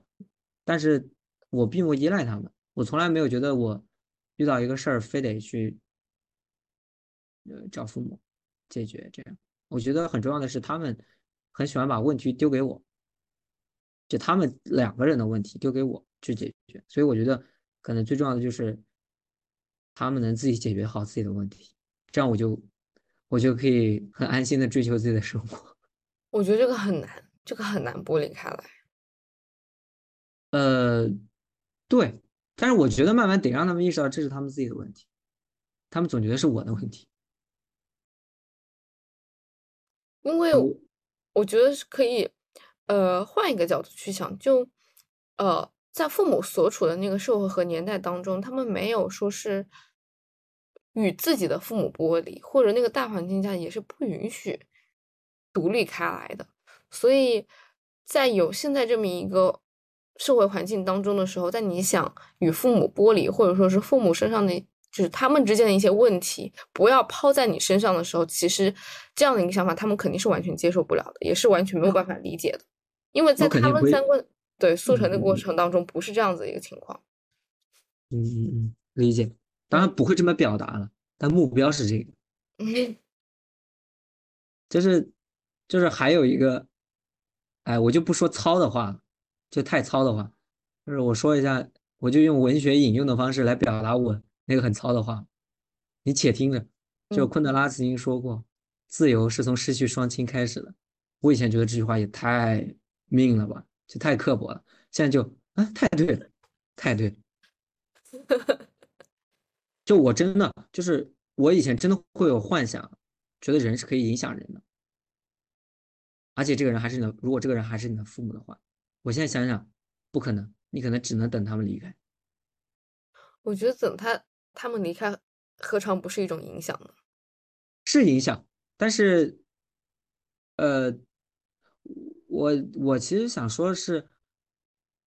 只要这个人存在过，他就会对你产生影响。嗯但是很多时候你想做的事情，确实因为他的存在，你就很难去做。我觉得这是人的有限性。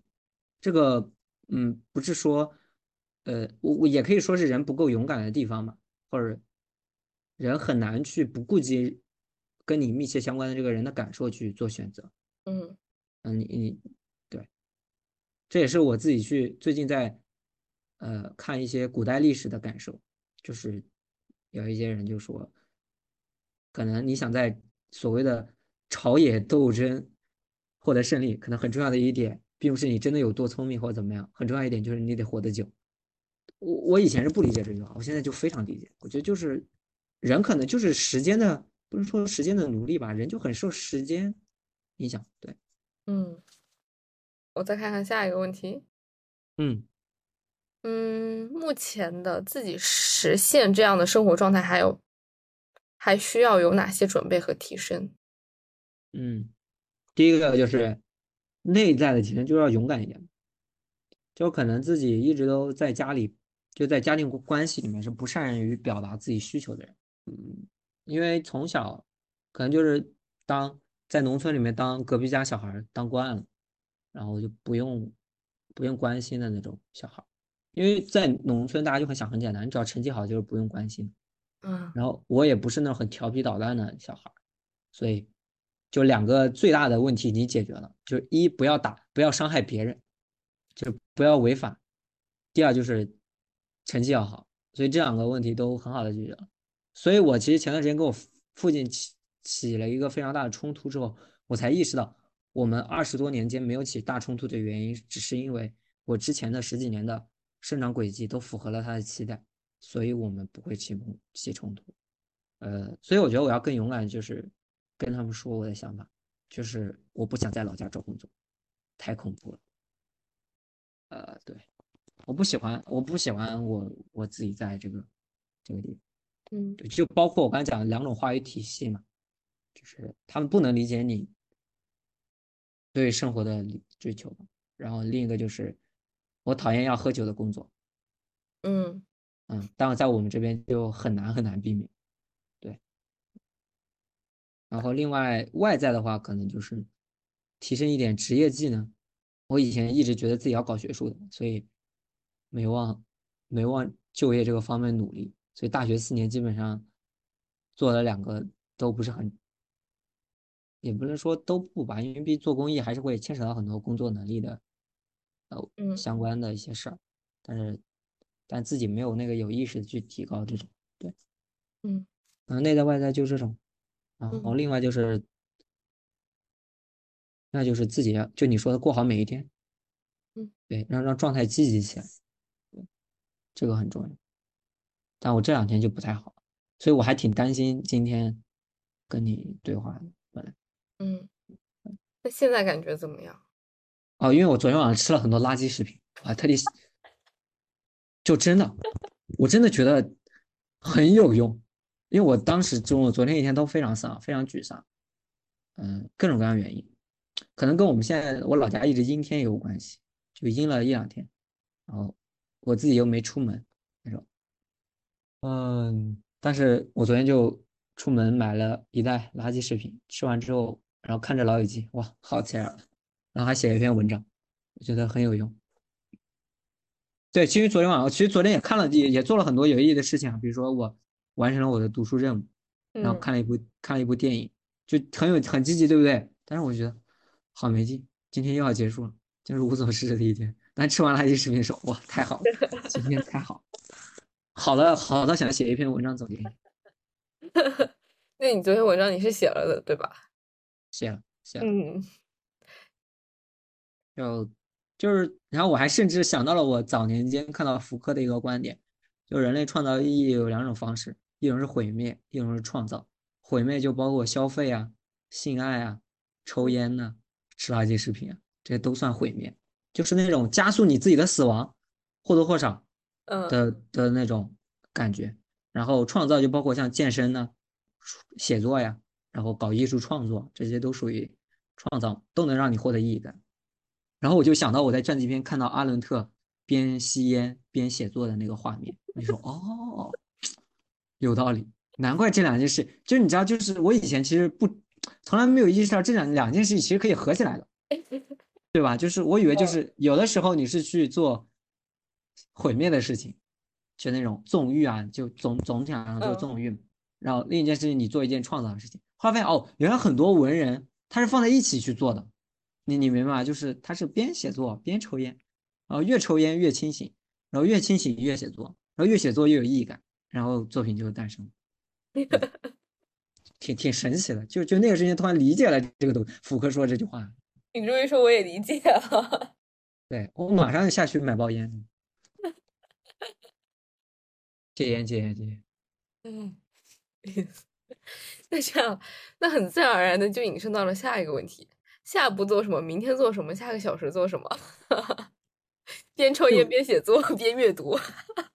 我以前真的不喜欢做这种，我就觉得把一天规划好是特别有压力的事情，而且我经常完成不了，我特别难受。比如说我昨天就觉得不能再这么堕落。我要练三三件今天要做的事情，然后果然只做了两件，我就我那个难受啊，就非常难受，所以我就很怕。但我觉得，呃，先练着吧，真的完成不了就就没事，明日复明日嘛，明日明日可多了，对，明日复明日，明日可多了。然后下一步的话，我觉得下一步就是我我我得我得尝试去找工作。就是不管是被拒或者是有面试，嗯，我觉得我需要跟面跟，因为我不怎么被 HR 面过，呃，我得说，就是我像我支教的面试实际上是那种以前的支教老师，呃，面试我，然后我第一份工作其实就是我的直系的上司面试我，因为我们部门很小当时，然后在第就第第二份工作也是一样，也基本上是我部门的人啊面试我。所以都不是很专业，或者都不是很专业的 HR，所以我可能需要跟 HR 这个群体接触接触，这种。然后下一步对比较重要就是这个，明天做什么？呃，明天我因为我最近在冲，就是在冲我今年读书的 KPI，所以这两天都在看看书，啊，这一个月我都得看书，每天都得看，呃，对。嗯，然后明天可能还要，今天还要，就是明天就是之后的时间可能还要改一改简历。我因为我昨天没做的事就是改简历，就我至今都还没有把我讨我说的我很讨厌的这这三个月三四个月就试用期那个工作经历写上去，因为我真的很讨厌，我就不想写，我也不觉得自己做了什么，我感觉每天都在跟他们斗智斗勇，然后每天都在听他们的离谱发言，anyway。就装模作样的，觉得装模作样的写一些堂而皇之的 工作成果吧。然后下个小时做什么？下个小时当时吃饭了，到饭点。我今天准备再做一次红烧排骨。那吃完饭之后呢？对，这这这可是一个小时解决不了的问题。我说买菜做饭，那至少两两三小时打不住的。嗯，那两三小时之后呢？两小时，我这今天这个这个这个这个容容我想一想，今天这个呃，反正今天的读书任务要完成，然后今天这个今天就把简历改喽，嗯嗯，不就三句话嘛，反正也没干多少事儿，嗯。嗯，然后今天的话，可以的话，今天我还想再写一篇文章，if。If possible，就是可以的，因为就因为我说我那个亲人离开，实际上我是想写写一些文章去，呃，因为因为我那个是我老太，就是我奶奶的母亲，嗯，呃，今年是九十九十五岁周岁，九十五岁，应该是九十五岁，呃，很高龄嘛，其实是喜丧这种，嗯，然后，呃，虽然我跟他接触也就。没那么多，但是他在我记忆中有很多画面，我觉得我得把它写写下去。还有你的第五个问题，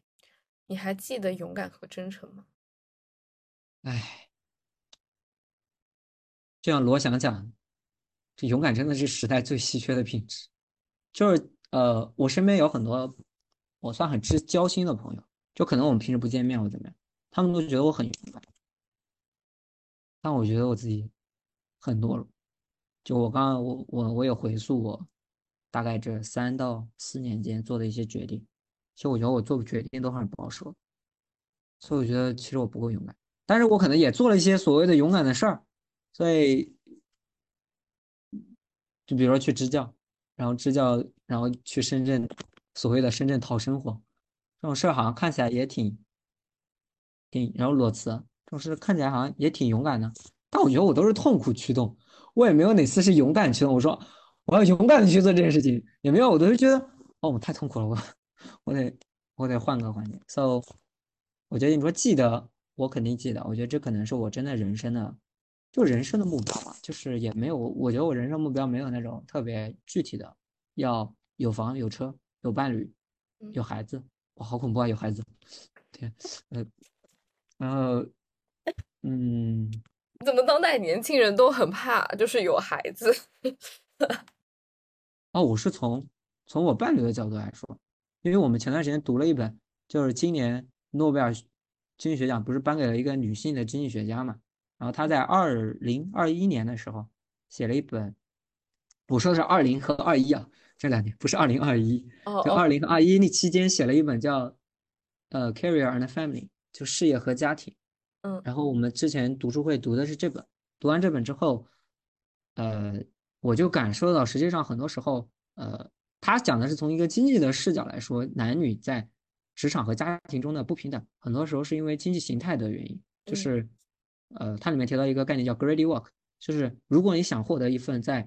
城市中产还不错的生活，那你这个经济报酬必须要有一个人承担，至少一个人承担 greedy work。Greedy work 就是包括随叫随到，经常加班，就是可能中美都是一样的。那一般来说，在我们的这个社会习惯下，会让男性去承担这个工作啊，所以呃，所以我为什么说这个，就是我发现，如果我想跟我的伴侣彼此实现我们事业上的。成长跟个人实现的话，孩子就会成为非常大的阻碍。一个，啊，对，就是我们两个之间肯定会有人妥协，而且我我我甚至我也愿意妥协，我也愿意天天在家带孩子，我也很喜欢小孩，但是，呃，会不会我们两个觉得这样更好？就是两个人都有自己的事业，然后都可以，嗯，对，有有自己的事业去。完善自己的人生，然后自己在嗯对嗯，因为我是觉得每个人都会有自己的或多或少吧，有一点职业的野心，嗯，我觉得这是需要去兑现的。嗯，我觉得呃，其实中国特别是东亚把孩子看得过于重要。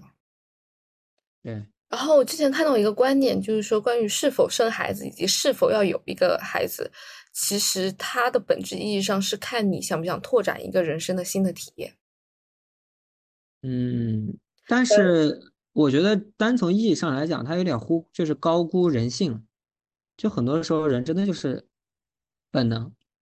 尤其是男性，他有有的时候是有本能在的。就是对于，比如说，嗯嗯，比如说我们看到小孩子或者猫猫狗狗这种东西，可爱的东西。很喜欢嘛，这种本能的喜欢还是挡不住的，对，嗯，当然意义那东西我不否认，像东亚社会对于整个所谓传宗接代的这种呃建构，我我觉得我不否认，但只是因为我不强，我都因为我不觉得自己是自己有什么好传宗接代，就很很普通，很普通的人，就我也不觉得我死的，就我妈经常会给我描绘一个特别搞笑的画面，就是你有没有想过，如果你也慢慢年老了，你死前你的病床旁边没有孩子相伴，是多么孤独啊！我说孤独吗？不挺好的吗？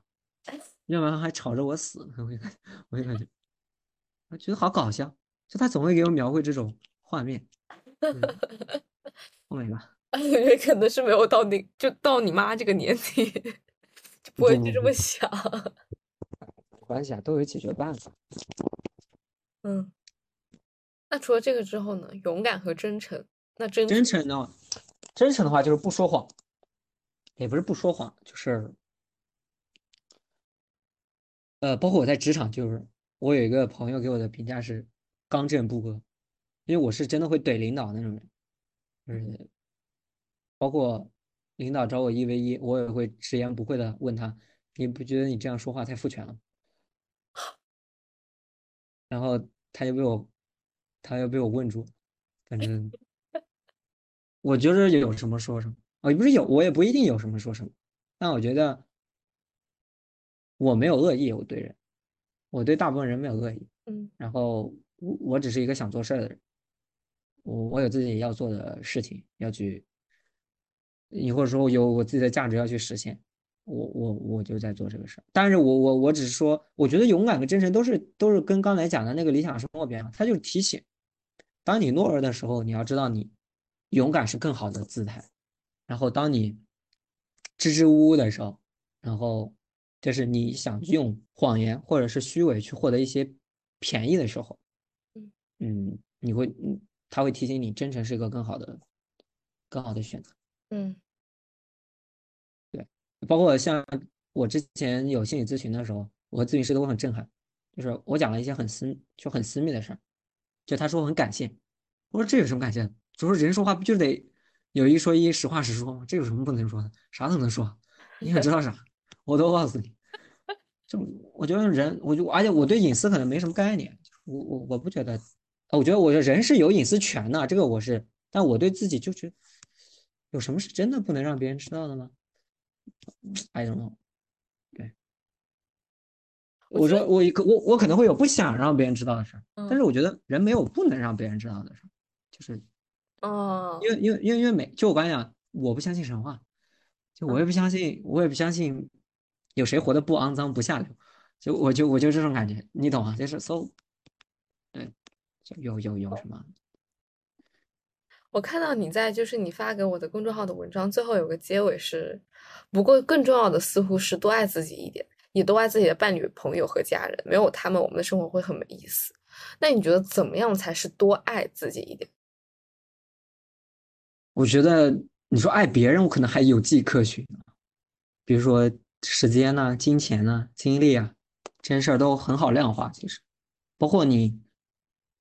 嗯，每当他给你一个需求的时候，你的反反馈的态度，其实这些都很好找到。嗯，他爱自己，我真的不太会。我之前有个朋友给我的建议是享点福吧，我其实觉得挺好笑的，但是觉得挺鞭辟入里，就是。跟我成长关系有关嘛，各种各样的，就是就说什么穷人家的孩子早当家，或多或少有这样的感觉，就是我得我做决定会考虑很多，对，就是所以我经常是通过爱别人的方式爱自己，就比如说我自己可能不愿意花钱出去旅游，但如果我的伴侣愿意去的话，我愿意陪他一起去，呃，我我我会这样，对，包括。我觉得这个跟我妈妈就很像，就包括我父母都一样，就是他们会，我从小被灌输的爱的理念就是，我通过自己的节约去促成你的享受，这就是爱。对，就是我爸妈就会经常说，我舍不得吃，舍不得穿，舍不得，anyway 各种各样的，然后，然后就为了给你怎么怎么样啊？对我觉得我可能爱的模式会受这个。描述的影响，所以当我长大的时候，我才意识到我也这样。对，我觉得这种是因为他们不知道有什么其他更好的方式去表达出他们对你的爱，或者对于孩子的一种爱，或者是所以这种对你的影响也引申到了你对于其他人身上，就是可能好像通过这种方式是能让别人接收到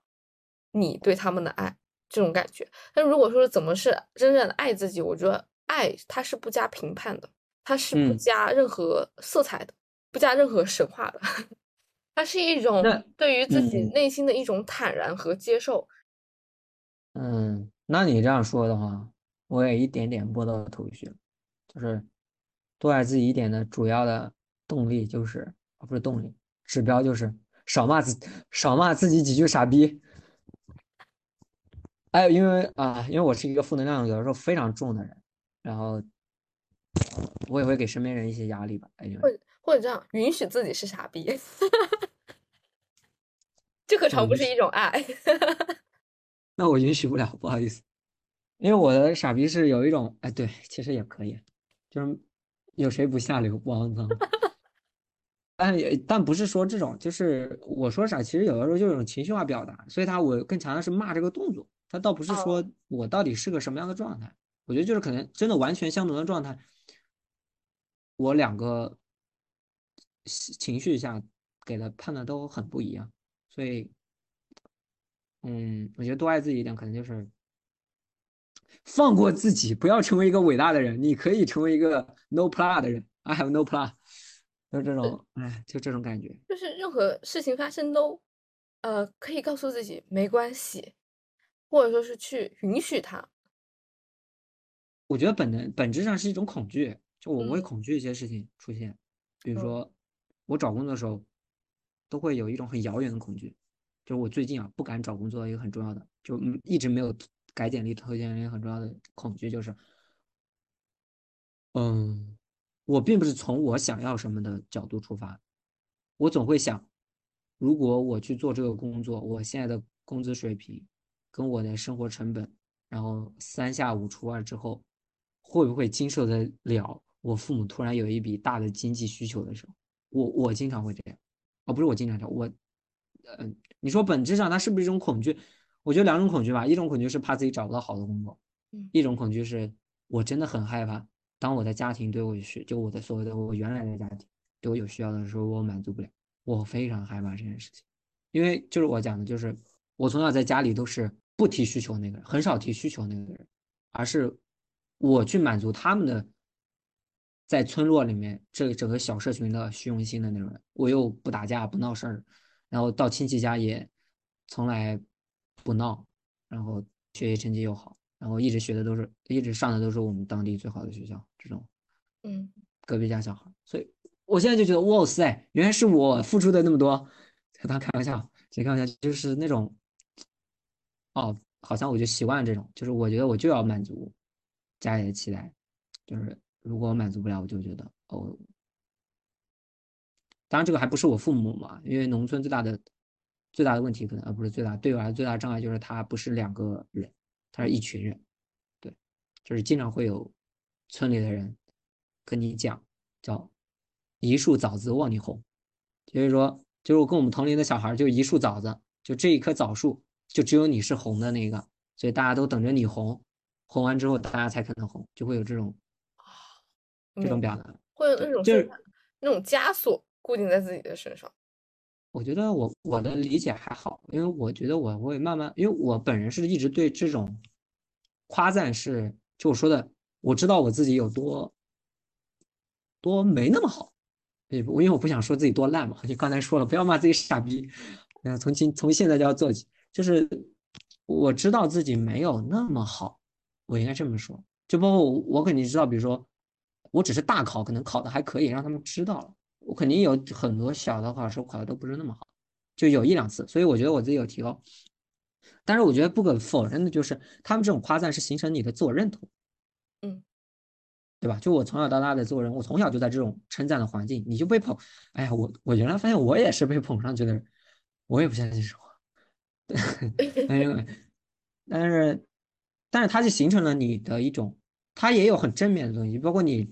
就是虽然我是农村，但我很少有那种小镇做题家的那种自，也不是说没有，就我不会表现那么自卑。我跟城市人相处，我也我一直不会排斥说自己是农村人，我甚至觉得农村它有它的优势跟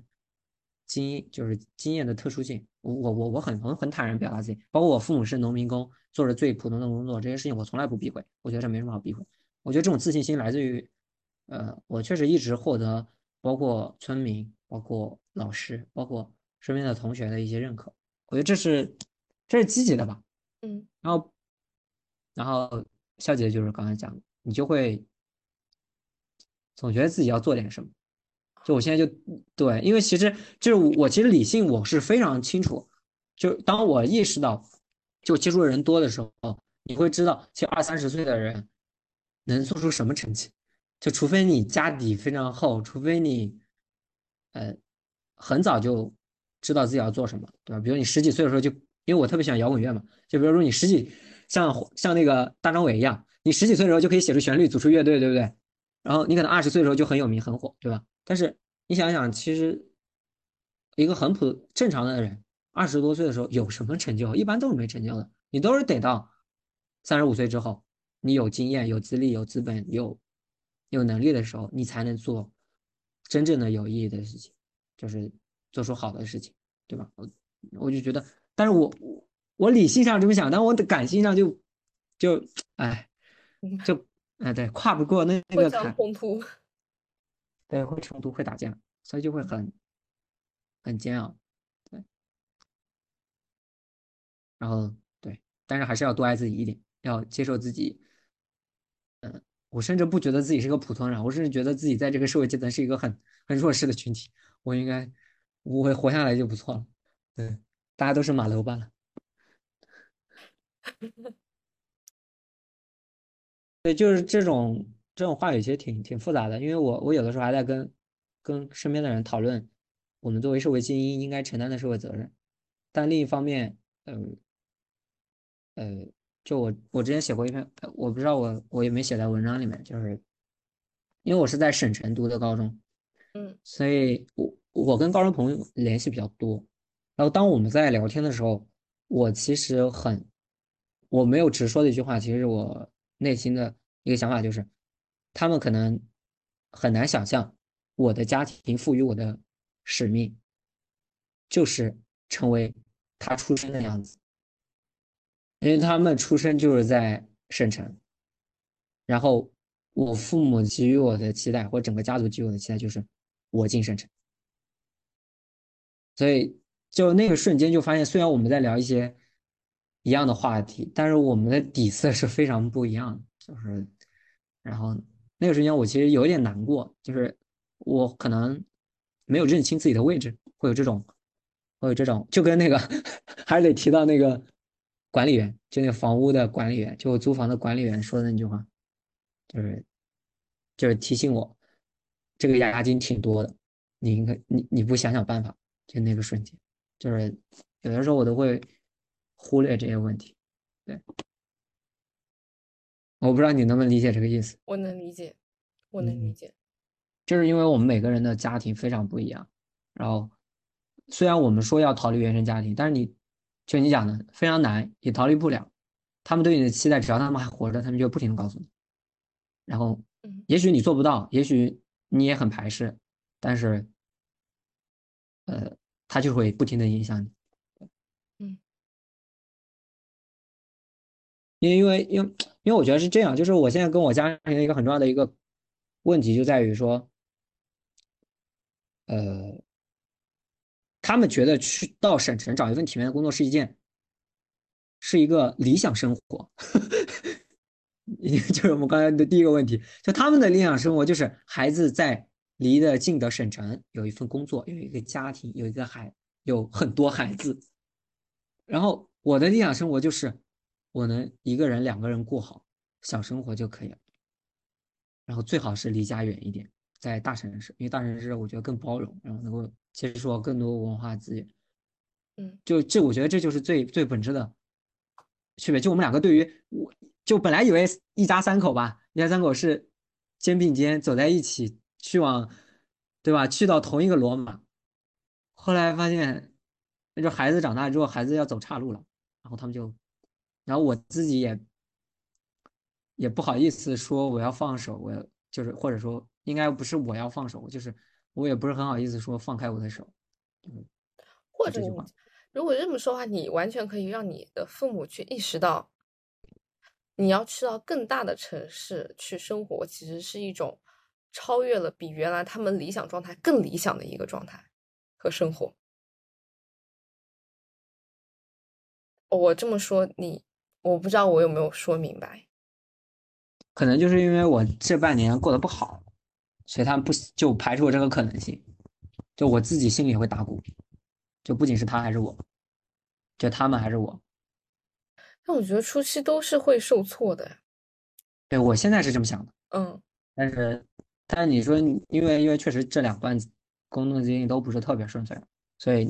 还是会有影响。这也是我离开深圳很重要的一个原因吧，就是我觉得我可能就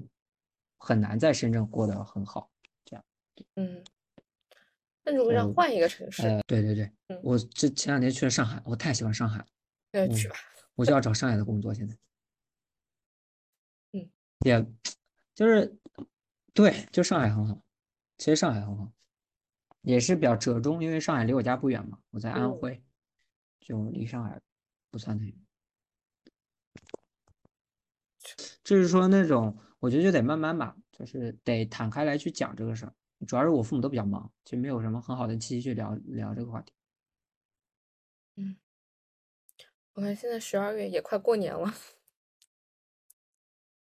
对，所以现在就很尴尬，就是一个年末，然后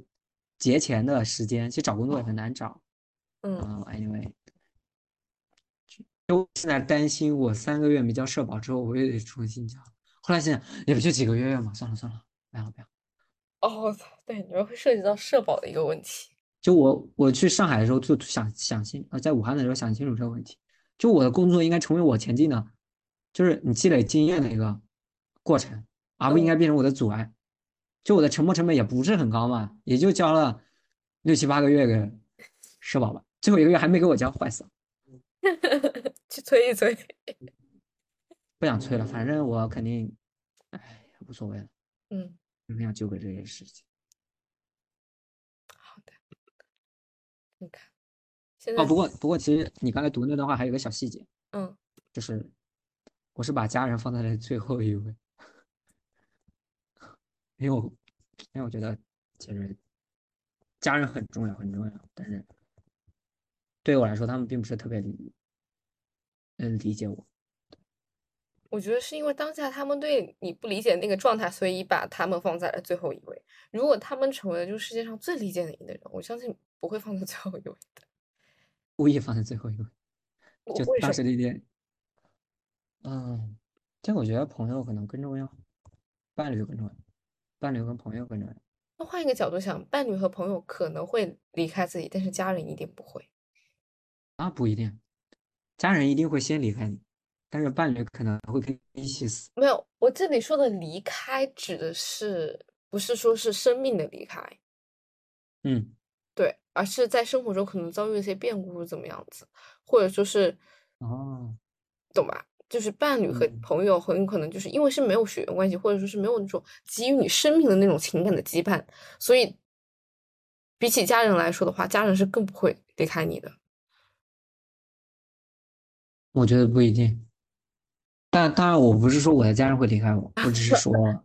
我只是说，呃，我觉得第一个就是，我觉得都是生命体体验，就是都是你生活的，不能说过客吧，都是你生活的同同路人。我并不会把父母就放在比其他人更高，我就觉得谁陪我的时，就是我们的共同相处的时间更长，我们共同相处更舒服，我就跟谁多相处。然后第二个就是，我可以接受我的伴侣跟朋友的不断离开，但是每一个朋友和伴侣我都会认真对待。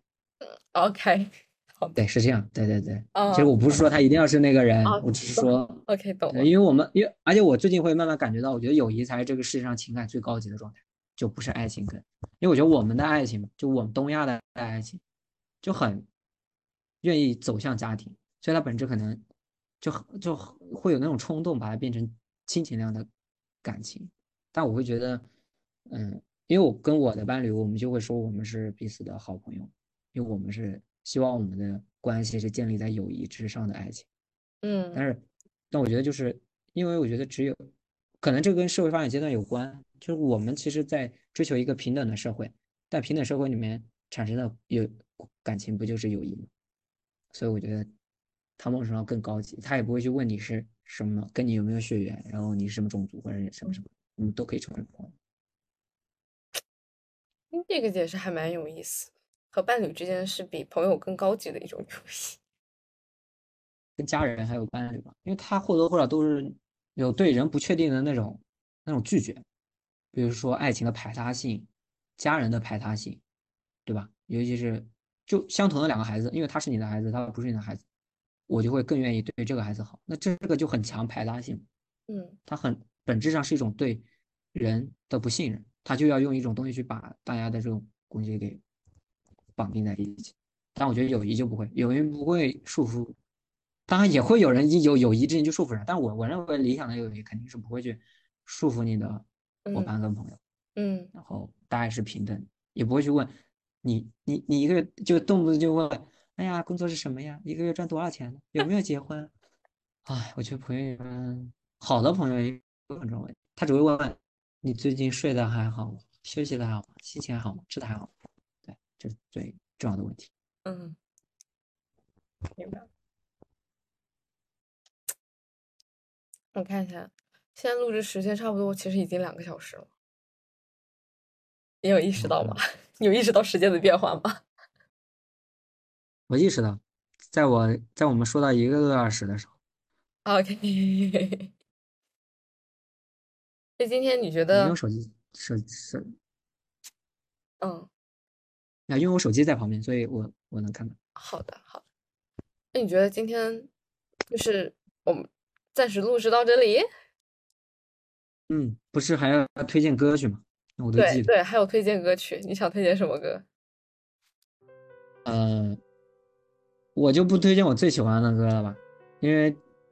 感觉不是特别。然后我就也我也推荐两首吧。第一首我是觉得比较应景，因为我正好我发现我刚才说的那篇推文里面的那个歌曲最后用的 BGM 是无与伦比的美丽，嗯，然后他就是写给张悬的嘛，然后也是哦友谊主题啊，这是吴青峰写给张悬的，对，所以他是友谊嘛，很美丽的东西。然后正好苏打绿最近不是刚把名字搞回来嘛，因为他之前叫于丁密，然后他现在打官司打赢了，获得了四大，哎，他马上要演唱会了，明年二四年，好像从香港开始开巡回演唱会，准备抢票，然后 对，就很应景这首歌，对，努力赚钱，很应景。啊、然后另一首吧，我想想，嗯、可能跟刚才聊的很多问题更接近。嗯我最喜欢的乐队万能青年旅店的《大石碎胸口》。啊，好的，理想理想是大大石碎胸口，现实胸口碎大石。呃，大石碎胸口，我记录一下。好的，好的。对像嗯，就是嗯，我之前之前的播客的话，每一期的嗯标题有一些是我取的，有一些是对方取的，但是我觉得这一期我应该把这个标题交给你取。如果是你的话，你会取什么样的标题？把这一期的内容和我的就是谈话。嗯，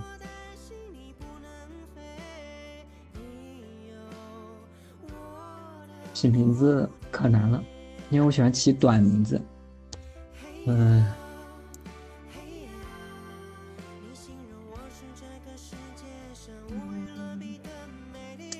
我们我们再想一想好不好？OK，这个不着急，这个不着急，可以想一想。啊，好。好的，嗯，对，然后然后其实我不是看你那个着急嘛，然后我觉得当时，呃，我也录播客嘛，但是我发现我好像已经三个月，对，三个月，整整三个月没有没有没有录节目了，就是就是我其实录节目比较简单，就是我我做读书分享，就嗯读完一本书就会分享，读完一本书就会分享，但我。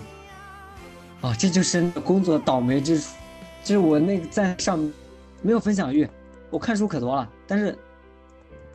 一点儿都不想分享，就是没有动力，这生活没意思，就就回家就躺平，摆烂，一点都不想分享，太搞笑了，受不了。但是其实我也要允许自己是这样子的一个状态，不是吗？是，但是我不是之前之前从半月更变成月更，到现在不更，没事，这一期结束之后，你可以更一期，笑死，也是也是，你可以把就我和你录的这一期放到你那个里面，也算是一期了。是是是是，也挺好。嗯，哎，挺好。我我今天，哎呀，我还刚才还列了好多我今天要干的事，我再想，我再还去做。好的好的我，刚才我妈来了，有点有点搞笑，好吓人。好，那那今天就先到这里。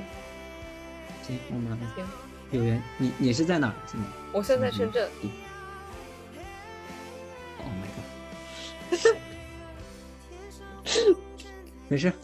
哎，我喜欢深圳，我走来了就没关。系。我觉得是这样，就是每个人啊，他对每一个城市的感觉和印象是不一样的。对，像我的话，其实我对上海和北京，我谈不上喜欢。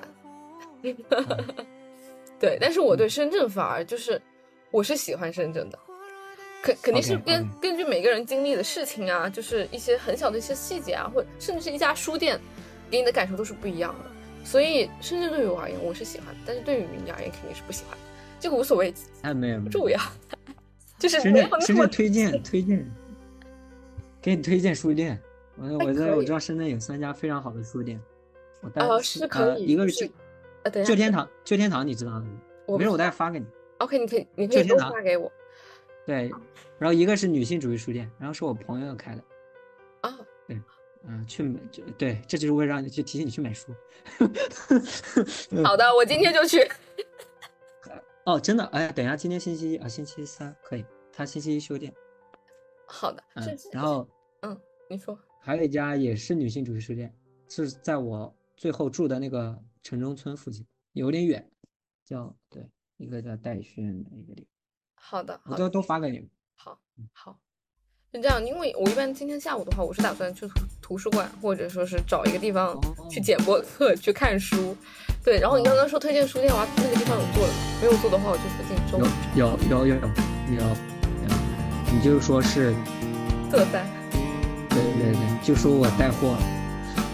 完成了我这个月的 KPI，开玩笑，我我没有入股，我就是 接他电话。欲望还想剪吧剪吧忙剪吧继续做欲望，而海港已经不知去向。此刻他醉倒在细雨中心，没有潮汐的梦。这 就是让正好。